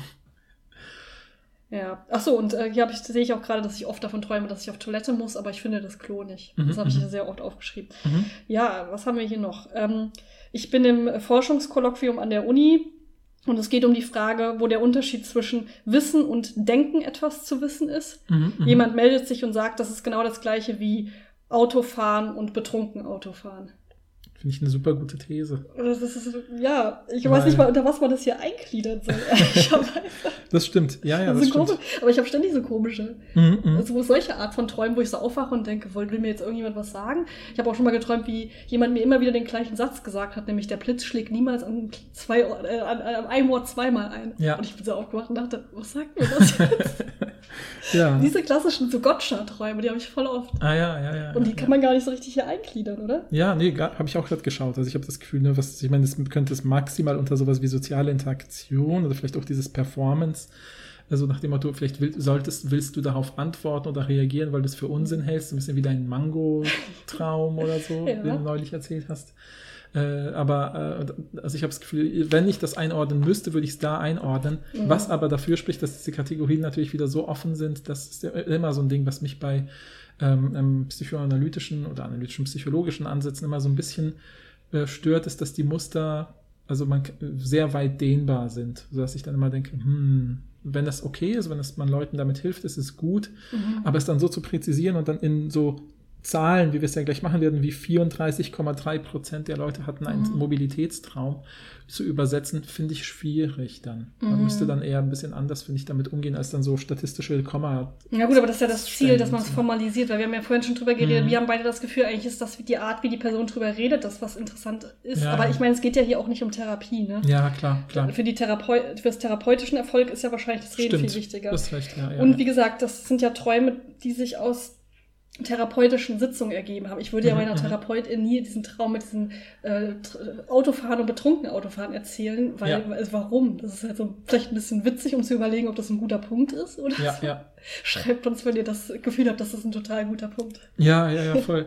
Aber ich konnte jetzt aus meinen Träumen nicht so viel ziehen wie du. Ich habe das Gefühl, eine der Sachen, die ich gelernt habe, ist halt das, was ich schon immer wusste, dass einer meiner typischsten Träume ist halt, ich träume von Leuten, mit denen ich lange keinen Kontakt hatte, weil ich oft mit Leuten, an Leute, mit denen ich lange keinen Kontakt hatte, denke und denke so, Gott, bei denen müsste dich mal melden. Mhm. Das ist doch bestimmt blöd. Dann habe ich schon immer, immer diese diffuse Angst, dass die Personen ganz tief enttäuscht sind und das Einzige, was passiert ist, dann, wenn ich sie kontaktiere, ist, ah, voll nett, ich habe auch an dich gedacht, lass uns mal wieder treffen. Stimmt, aber das ist wirklich eine Sache, die dich total ausmacht. Das passt dann ja, eigentlich ja, total gut Voll, ja. ja, ja. Und ich meine, dann habe ich auch einer meiner Träume ist einfach so, ich habe eine alte Freundin besucht, von der ich länger nichts gehört habe, es war schön. Ja, also, also das ist jetzt nicht so ein krasser Traum, aber ich vielleicht Träume, ich, äh, was ich ganz oft träume, ist so eine komische Mischung aus privaten Familien- und Freundes- Kontexten und so popkulturellen Mustern, also so sowas wie irgendwelche Handlungsmuster aus Filmen, Serien, Videospielen, mhm. die dann so darauf übertrage. Und ich, ich gebe mal dafür vielleicht nur so zwei Beispiele. Ist einer meiner Träume war, da war gerade so, dass bei meinen Eltern oder bei meiner Familie gerade so ein bisschen so finanzielle Nöte waren oder also jetzt nichts Schlimmes oder so, aber schon so, dass ich darüber nachgedacht habe. Und habe ich geträumt, dass äh, meine Familie im Keller ihres Hauses ein Untergrundcasino betreibt, also ein illegales Untergrundcasino. Und das einzige Detail, was ich mir gemerkt habe aus diesem Untergrundcasino, und da wird natürlich dann Glücksspiel gemacht, aber zu essen wird polnischer Hefekuchen serviert. Oh. Und alle Leute, die polnischen Hefekuchen kennen, sollten wissen, wie geil das geil, ist. Geil, ja, voll. Ja. Finde ähm, ich auch. Unterschreibe ich. Ja, ja, genau. Und dann habe ich auch einmal, das ist auch, also das ist ein typischer Traum von mir. Also meine typischen Bedrohungsträume sind nicht wie bei dir Naturkatastrophen, sondern äh, die Gesellschaft wird beherrscht von problematischen Menschen, zum Beispiel Nazis. Krass, ja, das träume ich zum Beispiel nie. Das träume ich super oft. Also irgendwie, dass ich in irgendwelchen Alltagskontexten merke, ah krass, jetzt regiert ja hier die AfD oder so. Das scheint bei mir so eine grundlegende Angst zu sein. So. Ich meine, same ja, in der ja, Realität, aber klar. im Traum. Äh, ja, also ich hatte, glaube ich, mal in irgendeiner Podcast-Folge so einen anderen Traum erzählt, wo die AfD irgendwie die Bundesregierung gestellt hat und die Unis übernommen hat. Und das war ganz furchtbar, weil wir uns alle irgendwie nicht wussten, passen wir uns an, gehen wir raus, was mhm. passiert jetzt hier? Ähm, aber ich, hatte, ich habe am 2. Mai 2021, da war ja noch Corona, sozusagen, habe ich geträumt, dass nach der, nach der Corona-Pandemie ganz viele Partyräume ausgebucht sind. Mhm. Und jetzt müssen sowohl extrem rechte als auch extrem linke politische Verbände, weil es sich nicht anders machen lässt, in einem Raum feiern. Und damit das klappt, muss ich dazwischen vermitteln. Also ich bin dann so ein Mediator und mache so als Kompromiss etwas wie, okay, wir feiern im gleichen Raum, aber über bestimmte Themen darf nicht geredet werden, zum Beispiel die Rundfunkgebühren. das wäre das Erste, was mir einfallen ja, würde. Ja, ich fand das so absurd, deswegen habe ich das notiert. Äh, genau. Aber ich finde es auch gut, wenn du dann, stell mir vor, wie du dann so einer Tafel stehst mit so, mit so einem Zeigestock und dann sagst, worüber nicht geredet werden darf. Das erste ist Rundfunkgebühren. Ja, genau, genau. Ja, aber ich finde das schon plausibel. Ja, ich meine, klar, das ist eine, eine Problematik zwischen beiden aber ja, das wäre ja, nicht das Erste, was mir ja, ja, ja, vielleicht sind sie sich da auch so einig oder so, keine Ahnung. Ähm, und dann habe ich, und das ist schon wieder so eine Mediatorfunktion, dann habe ich am 4. Mai dann geträumt, dass ich äh, eingeladen bin bei Germany's Next Top Model als Mediator zwischen so streitenden oh. äh, Parteien und in dem Modelhaus, in der Modelvilla. Mhm. Aber in Wirklichkeit plane ich und noch zwei der Kandidatinnen, weil das ja in Las Vegas gerade spielt, einen äh, Casino-Überfall. Oh, Casino ist ein großes Muster. Das wäre natürlich, Casino müsste man direkt hier mit dieser, wenn man dieses äh, Manual führt, müsste man das natürlich symbolisch interpretieren. Ne? Ja, ja, Casino, Glücksspiel äh, und so. Risiko ja. natürlich. Geldprobleme. ja, ähm, ja, ja, aber auch so ein Thrill, ja, müsste man sich genau angucken, was ja, kulturell Also das sind vielleicht meine witzigsten. Aber, aber gut, de, dein, dein Ego ist ähm, auf Harmonie. Ne? Das, das ja, offensichtlich, daraus du sollst ablesen. zwischen Leuten vermitteln halt. Ne? Aber heimlich mache ich böse Dinge oder so. Keine Stimmt, Ahnung. weil das ist ja eigentlich nicht, äh, genau, du willst, also eigentlich ne, passt das nicht zu deiner Person, aber unterbewusst, ne? ja, Unterbewusst ja, möchtest ja, du schon ja. gerne was Böses. Das ist ein bisschen kriminell. So Kriminell. kriminelle Energien habe ich schon so ein bisschen. Mhm. Ja. Ja, spannend. Äh, Schreibt uns gerne, was das bedeutet. Ja, voll. Aber ich meine, kannst du meine Träume, ne, sind die Mobilität, sind sie, Äh. ich meine, das sind vielleicht Performance Requirements oder soziale Interaktionen, welche zwischen Leuten vermitteln ja, ich würde sagen, primär, genau, primär soziale Interaktion. Ja, genau, äh, aber- das mit dem, mit, der, mit dem Casino, weiß ich nicht. Das ist ja, machst du, was, was war denn überhaupt deine Rolle in diesem Casino-Traum? Also es war wirklich wie bei so einer Oceans 11 Heist-Geschichte, so nach dem Motto, dann wird die eine die Wachen ablenken und ich mache das und das und dann. nee, nee, ich meine bei, der, bei deinen Eltern. Haben so, die dir das da hab, erzählt? ich bin einfach quasi ja zu meinen Eltern und dann war ich im Keller und habe gesehen, ach krass, ja, hier ist das Casino und meine Aha. Mama backt oben den Hefekuchen und so. okay. War schon cool eigentlich, ja. Aber eine gute Idee, ne? Ja, ja, Also wäre wär eine interessante Marketingstrategie. Ja, total, total. Hast du denn manchmal diese Kein-Traum-Ego-Träume? Ja, aber ganz selten. Ich habe ja, ich ja. auch, aber auch ganz selten. Ja, Mhm, ja mhm, genau.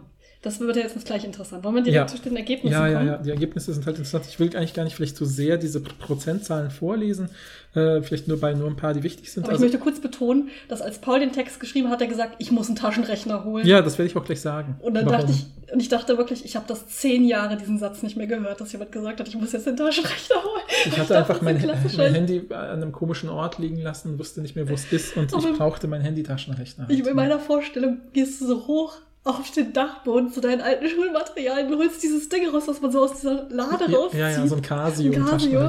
Mit Sinus-Funktion. sie- genau, da musst du das, genau, da musst du so eine Funktion eingeben. Das Ja, habe ich mir ja, vorgestellt. Nein, So nein. cool war es leider. Ich habe einfach was ausgerechnet, weil ich nicht Quatsch erzählen wollte, wollte Okay. ich es halt ausrechnen. Ja. Dann erzähl uns mal, was du ausgerechnet hast. Ja, danach sagen wir erstmal die Ergebnisse. Also sie vergleichen jetzt also die deutschen, sie haben also die deutschen Träume und die japanischen Träume kodieren lassen von verschiedenen Leuten. Wie gesagt, 70% Deckungsgleichheit jeweils äh, ungefähr, dass, dass da also irgendwie halbwegs ähnliche Ergebnisse rausgekommen sind. Also diese fünf Muster, von denen wir gesprochen haben, wurden da sozusagen verschiedenen Träumen zugeordnet. Und die Werte, die wir jetzt gleich sagen, gehen, auch wenn man sie insgesamt zusammenrechnet, über 100 Prozent, weil natürlich, wie du schon gesagt hast, in einigen Träumen manche Muster mehrfach vorkommen können. Und jetzt haben sie quasi festgestellt, okay, ähm, das finde ich auch interessant bei der Darstellung der Ergebnisse, dass sie bei den deutschen Träumen als allererstes sagen, die Träume, wo es kein Ego gibt, äh, sind auf Rang 5, also sozusagen die seltensten Träume. Da hat nämlich insgesamt nur ein Traum von den insgesamt untersuchten 140. 140 Träumen trifft darauf zu. Das sind also 0,7 Prozent. Ja, merken wir uns für nachher. Weil, Muss ich mir das wirklich merken? Nein, okay, dann sage ich jetzt, was mein Punkt ist. Und bei den japanischen Träumen sagen sie halt, das ist auch da der geringste Traum, auch der kein Ego-Traum. Da sind das 3,57 Prozent, ja. Und das ist das Fünffache. Also das heißt fünf, hab ich das habe ich eigentlich nur mit Kuli ausgerechnet. Ich habe geguckt, wie viel sind 3,57 Prozent von äh, 168 Träumen im japanischen Traumkorpus. Und das sind halt fünf Träume, ja. Und das heißt, in dem einen gibt es fünf Träume ohne Ego, in dem anderen gibt es einen Traum ohne Ego und daraus ziehen sie super viele Schlüsse, weil sie sagen, das ist statistisch markant, um wie viel mehr das ist. Ja, das ist, ja, es ist das Fünffache. Das Fünffache von eins ist nämlich fünf. Aber Moment, ist, Ja. es, ist es eine Person? Wissen wir, ob das nur eine Person ist? Wissen wir vielleicht? nicht, nein. Weil es könnte auch nur eine Person sein, für die das spezifisch ist. sagt, uns. Obwohl ich leider- glaube nicht, weil sie schreiben dann ja später nochmal, dass sie sich auch mit den TherapeutInnen unterhalten haben. Hm. Ach stimmt, sie zitieren noch diese Träume, die sind schon unterschiedlich. Ja, ja, ich sagen glaub, das sind unterschiedliche Ja, ja, Menschen, ja. könnte sein. Aber, ne, aber Hab, trotzdem. ist mir aber auch aufgefallen. Ich ich habe halt- das zwar nicht ausgerechnet mit meinem Casio-Taschenrechner, aber ich habe gesehen, dass es auf dem letzten Platz ist bei japanischen Ja. TräumerInnen und trotzdem da ein großer Punkt draus gemacht Ja, wird. genau, genau. Also erstmal die äh, häufigste deutsche Traummuster, das häufigste deutsche Traummuster ist der äh, Bedrohung. Bedrohungstraum. Ja. Und dann kommt Bewegung. Genau, Bedrohung und Bewegung sind 38% und 34%, jetzt ohne Kommazahlen, die fast egal sind. Äh, Und danach kommt noch das Soziale 20% und performen müssen 10%. Ja, so, Mhm. das sind die Muster. Bei Japanisch sind die häufigsten erst performen Mhm. und dann Bedrohung, nämlich 6 oder sagen wir mal 37 und 34%. Ja. Mhm. Das heißt, wir bewegen Schon, uns. schon ne? Ja, ja, aber wir bewegen uns im Feld von plus minus vier Prozent. Bei den einen ist es äh, Bedrohung und mobil und bei den äh, anderen ist es halt Performance und Bedrohung. Ja, also Bedrohung ist ungefähr stabil bei beiden viel, aber im Japanischen ist das Performen müssen vor anderen scheinbar das wichtigste, während es im deutschen Bereich nur 10% sind. Mhm. Ja. Was ja schon interessant ist, weil ich habe das Gefühl, bei uns kam das Performen in unseren Träumen viel häufiger vor. Ja, ja. Wo ich dann sagen würde, deswegen muss man doch die Berufsgruppe dazu Ja, nehmen. ja, ja. Die Leute, die da, Ja. weil ich habe das Gefühl, wenn ich jetzt irgendwie träume, wenn ich Jäger bin, träume ich vielleicht anders, als wenn ich Hochschuldozent bin von Bedrohungssituationen. Eben, oder ja, so. ja, denke ich, denk ich mir auch, ja. So. Ich meine, jetzt äh, sind das auch dreimal mehr Frauen als Männer. Mhm. Ich weiß nicht, äh, irgendwo, ich glaube beim Studie, beim ähm, Wir wissen nicht, wo die dreimal mehr Frauen sind, ob das sich auf die beiden Länder gleich Ja, sie verteilt. behaupten aber, dass die grundlegenden Werte ähnlich Ja, sind okay. bei beiden Ländern. Mhm, Also mhm. sie schreiben das halt aber leider nicht so äh, richtig ja, ja, ja, ja. Aber ich dachte, ich, weil also spontan könnte man ja denken, vielleicht haben Frauen noch häufiger Bedrohungsträume als Männer. Mhm. Weiß ich aber nicht, weil vorher im Forschungsstand schreiben sie, dass Geschlecht, glaube ich, nicht so eine große Rolle spielt. Oder Ja. bei Träumen, aber ich bin mir gerade nicht so sicher. Ähm, dann muss man halt auch sagen, ich glaube, also ich könnte mir vorstellen, dass PatientInnen von Psychoanalyse vielleicht auch eine bestimmte Gruppe von Menschen ist. Mhm. Also ich meine damit jetzt nicht Leute, die in Therapie sind, sondern auch Ja. Leute, die in dieser Form von Therapie sind. Ich weiß es aber nicht. Es ist halt wie das, also ich musste daran denken, es ist oft ein bisschen wie bei ähm, dieser Folge, die wir gemacht haben über ähm, dieses Theater empathischer macht, Ja. wo wir auch gesehen haben, wo dann die Leute, die die Studie machen, zu Recht gesagt haben, ja, okay, die häufigsten Leute, die sich mit Kultur konfrontieren, sind politisch eher Mitte-Links, äh, sind finanziell ein bisschen besser gestellt und so weiter. Und ich habe das Gefühl, ja, ob hier Leute zum Beispiel mit ArbeiterInnen-Hintergrund zum Beispiel bei Therapie sind, ähm, würde ich sagen, wenn man sich, das weiß ich zumindest, wenn man sich Zahlen aus meinem Psychologiestudium noch anschaut, wer Psychotherapie macht, dann sind, es, gibt es schon zum Beispiel Leute mit einer bestimmten, äh, ähm, mit Arbeits, äh, El- also ArbeiterInnen, Eltern, Hintergrund machen das seltener, Hm. weil dort zum Beispiel eben dieses äh, Stereotyp vorherrscht mit, ja, musst du selber mit klarkommen, brauchst du nicht und ist zu teuer und so weiter. Ja, genau. Und dann genau, der, das- der, der, ja. genau, der Geld, Privilegien, dass du auch da Zeit hast, dahin Genau, zu gehen genau, und genau. so. Ich meine, die, die schreiben in dem in dem Text auch, dass äh, bei, bei den deutschen ähm, PatientInnen, dass das von der Krankenkasse übernommen wurde, in jedem Fall. Ne? Mhm, mhm. Ja, gut. Also, es ist einfach, man hat viel zu wenig Informationen einfach über Ja. diese Menschen. Das ist das ein bisschen auch das Problem. Und wenn ich es richtig verstanden habe, diese Leute, die kein Traumego haben, waren auch primär die jungen Leute. Ne? Also es sind Mhm, ja mhm. die, äh, der Altersspanne ist ja von 16 bis 55. In der, die meisten sind im Bereich 30 bis 45, aber Mhm. es sind auch ein paar Jugendliche dabei. Das Ja. sind Jugendliche, die entweder äh, sich ver verweigern, in die Schule zu gehen oder Aggressionsprobleme haben, haben sie Mhm, geschrieben. mhm. Und ich glaube, da- das haben die irgendwann dann geschrieben, dass sie bei diesen Leuten, die kein Traum-Ego-Träume hatten, mit den TherapeutInnen auch geredet haben. Mhm. Und das waren dann auch vor allen Dingen Leute, die, das habe ich mir irgendwo aufgeschrieben, ähm, mal ganz kurz. Äh, die Persönlichkeit der PatientInnen ist charakterisiert durch, also das sagen die TherapeutInnen, Ja, ja. Ne? die Persönlichkeit der PatientInnen ist charakterisiert durch einen geringen Sinn für sich selber und einen Mangel an Subjektivität, äh, Subjektivität, ja. Mhm, Und sie mhm. weisen im Alltag soziale Interaktionen ab und gehen zum Beispiel nicht zur Schule.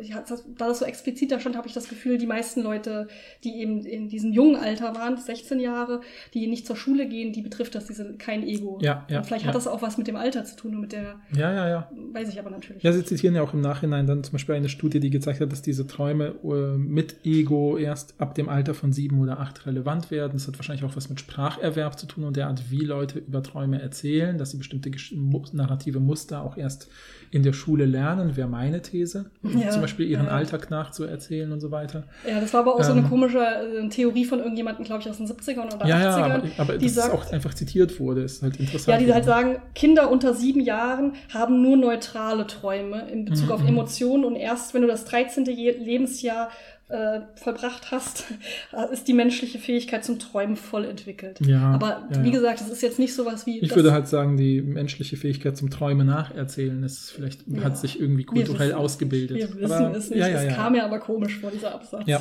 ja, ja. Okay, aber darum soll es jetzt nicht gehen. Auf jeden Fall haben sie gesagt, es gibt eigentlich so drei Felder, in denen man Unterschiede zwischen japanischen und deutschen TräumerInnen finden kann. Erstens eben japanische TräumerInnen viel, träumen viel häufiger ohne Traum-Ego. Mhm. Aber Paul hat ja gerade gesagt, so häufig ist das jetzt auch nicht. Ja, Es ist halt fünfmal, ne? ja. Aber wir wissen nicht, wie viele da ähnlich. Also ob das jetzt fünf Ja, unterschiedliche Menschen sind oder fünf Träume von ein bis fünf Leuten. Das, mir, mir ist das auch gar nicht so wichtig, was du sagst jetzt gerade, sondern mir ist viel wichtiger, dass ich sofort bei einer empirischen Psychologenstudie sagen würde, bei einer Stichprobe mit 140 versus 168 Leuten aus der aus dem Nee, nee, Unterschied. nee, nee. Wir befinden Äh, wir haben Träume. 24 Leute nur. Ja, genau, du hast recht. Also elf Leute versus 13 Leute, noch besser, genau. Und dann oder, aber nehmen wir 140 versus 168 Träume von elf Leuten versus 13 Leute. Und da habe ich den Unterschied von, hier hat eine Person das Ja. geträumt und das wurde auch kodiert so. Mhm. Äh, Das heißt, es wird ja nochmal übersetzt von Leuten, ja. Das heißt, irgendjemand hat Sprache hergestellt. Wir wissen nicht, ob diese Sprache von den TherapeutInnen irgendwie noch moderiert, Ja, co-moderiert ist, ist halt oder nicht. schade, dass man das nicht erfährt. Dann hat das äh, so irgendjemand nochmal kodiert. Dann wurde diese Kodierung dann halt auch ins Englische übertragen für diese Studie. Und dann sagt man, wir haben hier einen Unterschied von 1 zu 5 und der ist statistisch signifikant. Natürlich ist der statistisch signifikant, weil es das fünfmal so hoch Ja. ist. Ja, das ist so wie, ich meine, wenn ich eine Erdbeere esse und du fünf, dann hast du auch statistisch signifikant viel mehr Erdbeerlust als ich offensichtlich so. Aber, Na gut, muss ja nicht Äh, die Lust sein. Ne? aber es könnte ja auch ein punktuelles Eigen sein, weil du gerade heute total Lust hattest auf Erdbeeren Oh, jetzt so. sagtest du nicht, die Erdbeersaison ist vorbei. Ich kann jetzt keine Lust auf Genau, ja. Erdbeeren Aber bekommen. ich meine nur, das ist seltsam, daraus so viel zu ziehen. Ja, halt. also ich träume schon ab und zu vom. Also die machen ja dann auch so einen Punkt, dass es vielleicht auch was mit eben dieser Mentalität. Wir, haben ja, Mhm, wir mhm. träumen aber beide manchmal vom ohne Traum-Ego, ne? Selten, Nee, ja, genau. aber ja. manchmal. Ja, ja, genau, genau. Und ist also nicht, auf jeden Fall nicht im Verhältnis 1 zu- zu 140. Ja. Ja, so wie es hier abgebildet Obwohl, ist. hm, weiß ich nicht. Ja, also würde ich sagen, von 100, also ich Von hab- 140 Träumen, die ich träume, ist einer ohne Traum-Ego, könnte ich schon. Das ist, glaube ich, schon sehr viel Ja, aber häufiger wahrscheinlich sogar, oder nicht? Du kannst ja auch sagen, einer von 100 oder so. Oder, ja, also ich würde sagen, bei mir ist es vielleicht einer von 30 oder so. Ah ja, okay, nee, so häufig Ja. träume ich Ah, nicht. okay. Ja, Bei mir ist es schon echt oft, dass ich Okay. irgendwie sowas. Vielleicht hast du ein geringes Selbstwertgefühl. Hast du darüber schon mal nachgedacht? Ja, ja habe ich auch. Ich lasse mich auch sehr schnell einschüchtern. Okay, es ist aber signifikant. Wir reden da ja oft über Psy auch nicht, das ist ja nicht nur hier diese ähm, Mhm, mhm. analytische Psychologie-Sache, sondern wir reden da häufig in Psychologiestudien. Es ist eben signifikant und wenn man sich die einzelnen Zahlen anschaut, denkt man sich so, naja, ob da jetzt so einen großen Punkt daraus machst. Aber wenn man ehrlich ist, ob man aus 24 Menschen überhaupt einen großen Punkt machen kann, Ja, ist ja, halt, das sagen sie aber auch selber. Das Ja, muss man klar. auch dazu Ja, sagen. ja, ja. Okay, das ist der, das erste, erst- das erste Mhm, mhm. Feld, wo es Unterschiede gibt. Das zweite Mhm. Feld ist, dass japanische TräumerInnen ähm, oft ein Traumego haben, das mit anderen zusammenhängt, mit anderen Menschen. Das heißt, es wird häufig von anderen Menschen begleitet, während man in Deutschland häufig, äh, während das Traumego in Deutschland häufig allein autonom äh, Mhm, mhm. agiert.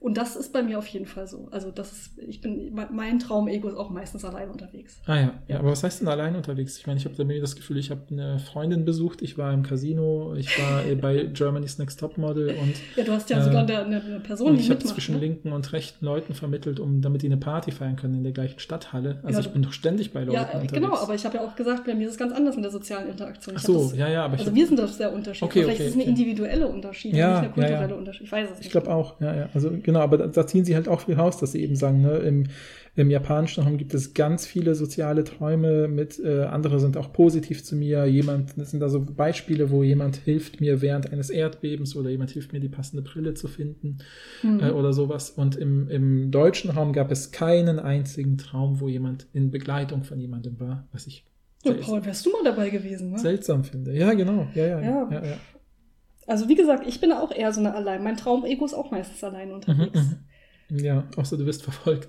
Ja, genau. Die Gegner, ich habe meistens GegnerInnen, keine FreundInnen, muss ich ehrlich sagen, wie es ist. Wie im Leben, ne? wie im echten Leben. Nein. ja, ja. Äh, also do, doch so, dass ich zum Beispiel so auf Familienfeiern bin, das träume ich auch ab und Ja, zu mal. ja, Oder dass ja. ich ganz oft, ein klassischer Traum bei mir ist auch, dass ich auf Klassenfahrt wieder bin. Ah aber ich, wirklich. ich agiere da nicht so krass mit anderen Mhm, Leuten, mhm. sondern ich bin dann, da sind auch andere Leute, aber das, was meine Aufgabe oder mein Problem, das ich lösen muss, mache ich meistens alleine. Das würde ich schon sagen. Mhm, mhm, mhm. Aber ja, Ja, können wir nicht ganz bestätigen. Zumindest genau. du kannst das nicht ganz bestätigen. Das dritte? Ja, und das letzte ist halt, äh, finde ich, fand ich interessant, weil das scheint auch wieder sowas zu sein, was eine analytische Psychologie Selbstverständlichkeit zu sein scheint, dass Ja. sie, sie haben nämlich vor allem hier in den Fokus gerückt, die letzten Träume einer Therapiesession. Das heißt, Leute haben mehrere Sitzungen einer Therapie und sagen vielleicht in der allerletzten erzählen sie dann ihren Traum. Und dann haben sie gesagt, oh, ganz oft sind das Träume, die auch so ein bisschen so ein kathartisches Moment sind, also wo dann irgendwie die Therapie vielleicht auch fruchtet oder irgendwas findet. Genau, Ja. weil in der, wenn ich es richtig verstanden habe, ist so der Standard, dass man sagt, diese letzten Träume zeigen den Status deiner psychischen Gesundheit Mhm. an, nachdem du die Therapie hoffentlich erfolgreich eben Mhm, mhm. äh, geschafft hast. Ja, genau. Und dann sagen sie halt, ganz oft ist dann zum Beispiel in den, Im deutschen Raum sind diese Träume, haben dann sowas Autonomes, also so etwas wie äh, jetzt, äh, äh, da war dann ein Beispieltraum, der super witzig war, so etwas wie, ich sage meinem Therapeuten Tschüss, steige aufs Motorrad und fahre weg. Ja, da ja. dachte ich direkt, dann hat die Person sich da ausgedacht, das ist Ja, doch viel zu klischee. damit der Therapeut irgendwie auch sagt, ja, geil, ich habe meinen Job gemacht oder so, keine Ahnung. Nein, möchte ich natürlich nicht niemanden hier irgendwas unterjubeln. Übrigens, ja, falls man im nee, Hintergrund wir können am Ende nochmal drauf, drauf eingehen. Warte ja? kurz, falls man im Hintergrund komische Geräusche hört, wir, hier ist so eine Kirmes äh, vor meiner Haustür. ja, das stimmt. Eine Blaskapelle ist jetzt aufgebrochen. Ich weiß nicht, ob man es hört. Ja, ja, ja. Also wenn Sie im Hintergrund, ne, das ist jetzt, das ist jetzt nicht so eine, deshalb haben wir extra arrangiert, um so eine suggestive Traumlandschaft zu Vielleicht äh, werden wir jetzt machen. geclaimed wegen der Musik. Weiß Ja. man nicht. Genau. Ja, und ähm, in den äh, ähm, Träumen aus dem japanischen Raum sind die Endträume oft so etwas wie jemand begleitet mich äh, heraus, äh, o- o- ja, also das heißt, da hat man dann die Hilfe von anderen in Anspruch genommen, äh, erfolgreich.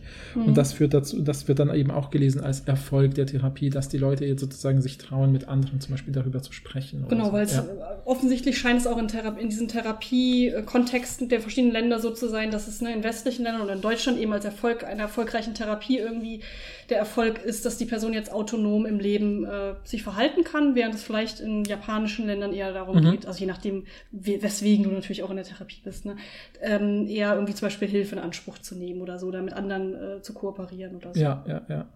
Genau, ja, also das ist im Prinzip sozusagen, das sind Das, was rausgekommen das, ist. Genau, das, was die sozusagen als Ergebnisse festhalten. Und meine, letztlich sagen sie dann final noch dazu, dass sie sagen, ja, okay, wir konnten vielleicht zeigen, dass die Struktur zu analysieren wichtiger oder zentraler sein könnte als der Inhalt, weil Mhm. hier sehen wir offensichtliche kulturelle Unterschiede. Aber wir brauchen natürlich mehr Studien, weil das wäre ja nur eine kleine Stichprobe. Ja, voll. Äh, Und die haben Ja. ja, glaube ich, ich glaube, dieser ähm, Christian Rösler hat auch so ein ganz so ein größeres Traumprojekt, glaube Mhm, ich, wo er mhm, mehr Träume mhm. analysiert. Deshalb es wäre dann sicherlich interessant, sich anzugucken, was da noch so rauskommt. ja, ne? ja, ja, Aber genau, was man daraus ziehen kann, ist eben zu sagen, es gibt einen kulturellen Einfluss auf Träume. Mhm, mhm, mhm. Ja, was sagst du dazu? Also, wie findest du dieses Verfahren? Also, ich, ich habe, wie gesagt, wir haben ja schon mehrfach im Podcast thematisiert, dass wir auch so skeptisch solchen Ansätzen, die sich an der Psychoanalyse oder Mhm. auch hier natürlich an der Weiterentwicklung von Jung und so orientieren. Und ich muss halt sagen, ich sehe aus meiner Disziplin trotzdem eben Probleme, die ich ja schon ein bisschen angerissen habe. Deswegen will ich das jetzt gar nicht. Ich glaube, also es kommt ja auch darauf an, was du willst. Also was Mhm. willst du rausfinden mit diesen Traumanalysen? Möchtest du tatsächlich äh, Rückschlüsse auf die Persönlichkeit aus den Träumen ziehen? Mhm. Dann würde ich sagen, dann sollte man keine formalisierte, äh, also was heißt sollte, aber ich Mhm. Bin dann skeptisch gegenüber einer formalisierten Traumdeutung, die ohne die äh, involvierten Personen abläuft.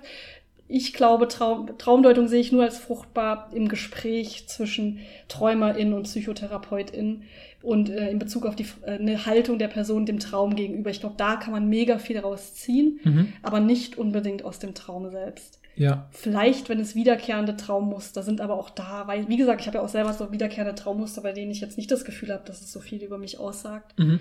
Aber wie gesagt, ich weiß es, vielleicht bin ich auch schlecht in Selbstreflexion. Ne? Ich bin immer noch skeptisch gegenüber Traumanalyse, unabhängig von dieser, was ich gesagt habe im Gespräch, finde ich total sinnvoll. Mhm. Diese Stru- ich finde das auch irgendwie auch sinnvoll mit diesem strukturalistischen Ansatz zu sagen, es geht vielleicht gar nicht so sehr um die Inhaltsanalyse, mehr darauf, was so die Struktur ist Mhm. und wie die Handlungsfähigkeit des Traumegos sind. Das finde ich irgendwie interessant und ich glaube, da ist auch was dran. Inwiefern man Rückschlüsse vom Traumego auf die Persönlichkeit zieht, bin ich skeptisch. Und dann diese einzelnen Schritte, wie man macht jetzt so eine Symbolanalyse, bin ich auch, weil da habe ich das Gefühl, warum sollte jetzt der Hund für tot stehen? Also, Mhm. Mhm. wenn ich jetzt träume, dass ich einen süßen Hund kuschel, heißt das jetzt, was heißt, also, weißt du, Verlustangst, keine Ahnung. Ja. Weiß ich nicht. ja. Da bin ich skeptisch. Ja, also ich muss halt sagen, ich finde, also ich, jetzt unter der Annahme, dass ich sage, dass es gibt Leute, denen das hilft Ja. und denen es auch hilft, individuell über ihre Träume zu sprechen, ist vielleicht so eine Forschung interessant, wenn sie wieder zurück eingespeist wird, wird in das individuelle Therapeutische, wenn man zum Beispiel sich im in- interkulturellen Raum befindet oder so oder irgendwie eben sieht, oh Vorsicht, dieses Muster, ich achte nicht so sehr auf das einzelkulturelle Symbol, sondern eher auf solche Erzählmuster und merke dann, dass ich der Person vielleicht besser helfen kann, wenn ich sage, hey, in ihrem Traum geht es jetzt gar nicht darüber, ob sie von ihrer Mutter oder Hefekuchen oder Torte geträumt haben, sondern es geht eher darum, dass sie sich in den Keller bewegen und dort merken sie, ihre Eltern haben das Problem selber gelöst oder sowas, Oh ja, ja, keine stimmt. Ahnung. Dann kann man vielleicht irgendwie den Leuten damit helfen, das neu einzuordnen und wenn das hilft, ist es okay. Also ich glaube, Mhm. das könnte ich mir vorstellen, dass man da was draus gewinnen kann. Aber ich glaube auch, dass solche Forschung natürlich immer ähm, das Individuelle äh, auch gesprächliche berücksichtigen müsste. Es gibt ja, wie gesagt, ich, ich meine, alle, die dem Podcast länger folgen, wissen ich, dass ich immer sage, so, hey, wäre nicht eine Gesprächsanalyse ein tolles ja, Modell? Und ich habe das Gefühl, was halt wichtig ist bei menschlicher int kommunikativer Interaktion, ist immer die sogenannte Co-Konstruktion, ja. Mhm. So wie dieser Podcast, wir beide wissen ja auch nicht, was am Ende rauskommt. Wir behalten individuell diesen Text vor und dann reden wir drüber und es passieren ja offensichtlich ungeplante Dinge und wir finden gemeinsam eine Perspektive auf diese Studie oder so und auch auf andere Studien.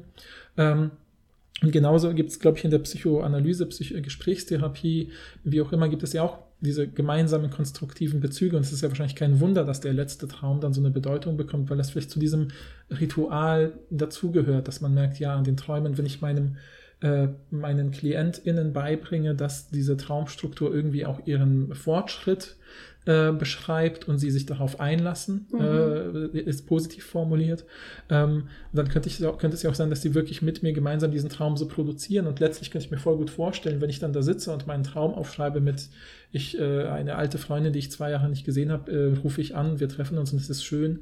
Das wäre auch ein toller abschließender Traum und dann hätte ich mhm. das vielleicht auch ein bisschen so erzählt, damit wir beide glücklich sind und dass uns nett lächelnd die Hand schüttelnd von der letzten Sitzung gehen können. Mhm. Und es ist dann nicht eine Lüge, aber es ist auch keine, keine wahre Aussage, sondern es ist einfach eine Co-Konstruktion von zwei Leuten, die ja. sich geeinigt haben, ein Spiel auf eine bestimmte Weise zu Ende zu spielen. Aber dann, dann ist ja auch völlig egal, was du träumst. Ja. Was ja, das ist ja auch tatsächlich dann egal. Wichtig mhm. ist ja mhm. nur, dass es dir geholfen hat und dass du jetzt mit dem Problem, mit dem du hingekommen ja, bist, in die Therapie besser klarkommst. Und dann ist es doch völlig irrelevant, was du geträumt hast eigentlich. Klar. Außer du gehst tatsächlich davon aus, eben, dass unbewusste und verdrängte Sachen in deinen Träumen ja. hochkommen. Ja. Und da bin ich halt, also da, da bin ich halt ein bisschen skeptisch. Ich glaube schon, dass das, wie gesagt, wenn, wenn einen Sachen beschäftigen, ich glaube schon, dass mhm. sich das auf Träume ähm, äußert. Aber ich, ich bin immer skeptisch dazu, so viel irgendwie Stellenwert drauf zu ziehen. Aber äh, das Ding ist mit der Gesprächsanalyse, das würden die ja hier nicht machen, weil die mhm. wollen ja extra ein Analysemodell machen, was unabhängig von, den Interpretier von der Person, die interpretiert mhm. ist, also von der ja. Träumerin zum Beispiel oder von der Therapeutin ist. Also unabhängig auch vom Fall, die wollen sich ja eigentlich auch nicht mal angucken, weswegen die Person in Therapie ist, oder mhm. sie, sie wollen sich ja nur die Träume angucken und checken das gegebenenfalls dann mit den TherapeutInnen, um zu gucken, ob man tatsächlich daraus was ziehen kann oder nicht. Ähm, deshalb, ja, aber weiß ja. ich halt nicht, wie sinnvoll das ist. Aber, ja, aber ich bin halt auch nicht drin in dieser ganzen analytischen Psychologie. Ja, ja, voll. Bubble, und das ist nicht negativ, Bubble ist hier nicht negativ gemeint natürlich. Ja, ja, wir sehen ja, ich meine, an dieser Studie sieht man ja, dass sie immer wieder verschiedene Traumdeutungsmodelle zitieren und sagen, ja, der macht das eher so und der macht das eher inhaltlich, der macht das eher strukturell. Und dann würde ich zum Beispiel sofort sagen, ja, okay, ich ziehe jetzt hier aus äh, diesen verschiedenen psychotherapeutischen Sitzungen diese 150 Träume und dann muss ich doch wissen, wie die TherapeutInnen jeweils, habe ich vielleicht nur einen Therapeuten in Japan gehabt, von dem ich alle äh, Träume bekommen habe. Und der hat immer den gleichen Stil, wie ja, er die Leute dazu ja, bringt, stimmt. über Träume zu sprechen, weil er muss es denen ja auch beibringen, ihre Träume so zu erzählen, dass sie therapeutisch was daraus ziehen können. Voll, das stimmt. weißt du ja nicht, sondern du konstruierst es mit der Person zusammen mit, äh, wenn du als äh, Klientin da auftauchst. Und das finde ich natürlich sofort interessant und den Kontext so weit zu reduzieren, ist, glaube ich, das kann zu einer Schieflage führen. Wie gesagt, Studie. es kommt ja, ja darauf an, was du willst. Also möchtest du tatsächlich da, da, da irgendwie auch was draus ziehen, wo du am Ende so ein Buch rausbringst, wo mhm. Leute, Privatpersonen ihre Träume analysieren wollen? Ja. Oder möchtest du äh, aus Träumen äh, kulturelle Konstanzen über das Menschsein ableiten, mhm. so wie diese Archetypen nach Jung? Ist es das, was du willst? Dann mhm. macht es mhm. ja irgendwie Sinn, auch unabhängig von den Leuten zu sein. Ne? Wenn du so versuchst, willst, so Muster rauszuarbeiten, ja, die unsere Gesellschaft im Moment ausmachen, ja. dann macht es Sinn. Ja, ja. Aber dann ist halt auch die Frage, hast du dann nicht, wenn du PatientInnen nutzt, hast du dann nicht, also müssen nicht, müssen nicht eigentlich so Schlaflabore auch benutzen, um, um ja. größere Gruppen zu haben und vielleicht nicht Leute, die bestimmte Art von Träumen auch erzählen, weil sie das Gefühl haben, damit kann ich eben in einer mhm. psychotherapeutischen Sitzung arbeiten und nicht diese merkwürdigen Träume, die wir alle haben. Ja. Da, daraus ziehst du doch doch auch irgendwelche Konstanten über das Menschsein. Ja, ja, voll, voll. Und wie, ja, und auch schon, wie du gesagt hast, ne? ich meine, wer ist in einer Psychotherapie und redet über Träume, es sind vielleicht andere Leute, also wenn ich ins Schlaflabor Leute hole, die bewusst sagen, aber mit Träumen habe ich mich noch nie beschäftigt. Das bedeutet mir irgendwie auch nichts. Ja, ne? ja. ja. Ich will nicht, dass das so rüberkommt, als ob ich sagen würde, das sind komische Menschen. Ja, ja. Ganz im Gegenteil, nein, nein. Wenn, wenn du, äh, ich finde es total also wichtig, sich Hilfe zu holen und warum soll man nicht Psychoanalyse? Das ist auch eine Form Klar. von Therapie und ich glaube, man muss da einfach das finden, was zu einem passt. Ja, so. ja, voll, voll. Aber klar. Jetzt wird sie richtig laut bei uns, deshalb sollten wir vielleicht zum Ende kommen. Ja. Ich fand es mega interessant, so als Einstieg in die Traumdeutung und auch psychoanalytische Traumdeutung oder eher analytische Psychologie, Traumdeutung. Mhm. Ähm, wir können da gerne mehr zu machen. Es gibt ja dieses ganze große Traumprojekt von Christian Rösler. Wir könnten uns da auch noch mehr anschauen, wenn euch das interessiert. Mhm. Oder äh, das ist natürlich auch eine bestimmte Form jetzt von ähm, analytischer Psychologie oder ähm, Psychoanalyse, was ja offensichtlich was anderes ist, aber die machen ja auch Traumdeutung. Und wenn ihr jetzt das Gefühl habt, ah, ich würde aber gern trotzdem noch mal weiter gucken, was macht, wie sieht denn eine psychoanalytische weiß ich nicht, Therapieform aus oder so? Mhm, Gibt es mhm. da irgendwelche Forschung zu, wie Leuten das hilft oder so? Können wir auch gerne noch mal reingucken. Also schreibt uns gerne, was euch interessiert. Ja, oder gibt uns Schreibt auch Literaturhinweise sozusagen, äh, wenn ihr was kennt, was irgendwie da genauer reingeht oder sowas. Ja, wir können ja vielleicht gucken, ob wir was damit anfangen können. Und schreibt uns gerne, was denkt ihr, was, also zeigen eure Träume irgendetwas? Ja, habt ihr euch in diesen Traumstrukturen, Traummustern wiedergefunden? Ja, also das äh, findet ihr die Sachen irgendwie plausibel? Könnt ihr daran andocken oder nicht? Ja, also die, die hier gesagt worden sind, dass es diese Träume gibt, dass die was mit Individualismus versus Kollektivismus zu tun haben oder vielleicht Mhm. auch nicht. Ja? Ähm, ja, genau. Also dann äh, freuen wir uns, wenn ihr uns Feedback gibt, äh, gebt und äh, wünschen, wünschen euch eine schöne Woche. Oh. Es ist ein bisschen heiß und draußen ist die Kirmes, Leute. Ihr Ja, müsst ja, uns ja. ein bisschen verzeihen, aber wir hören uns beim nächsten Mal. Ciao. Tschüss.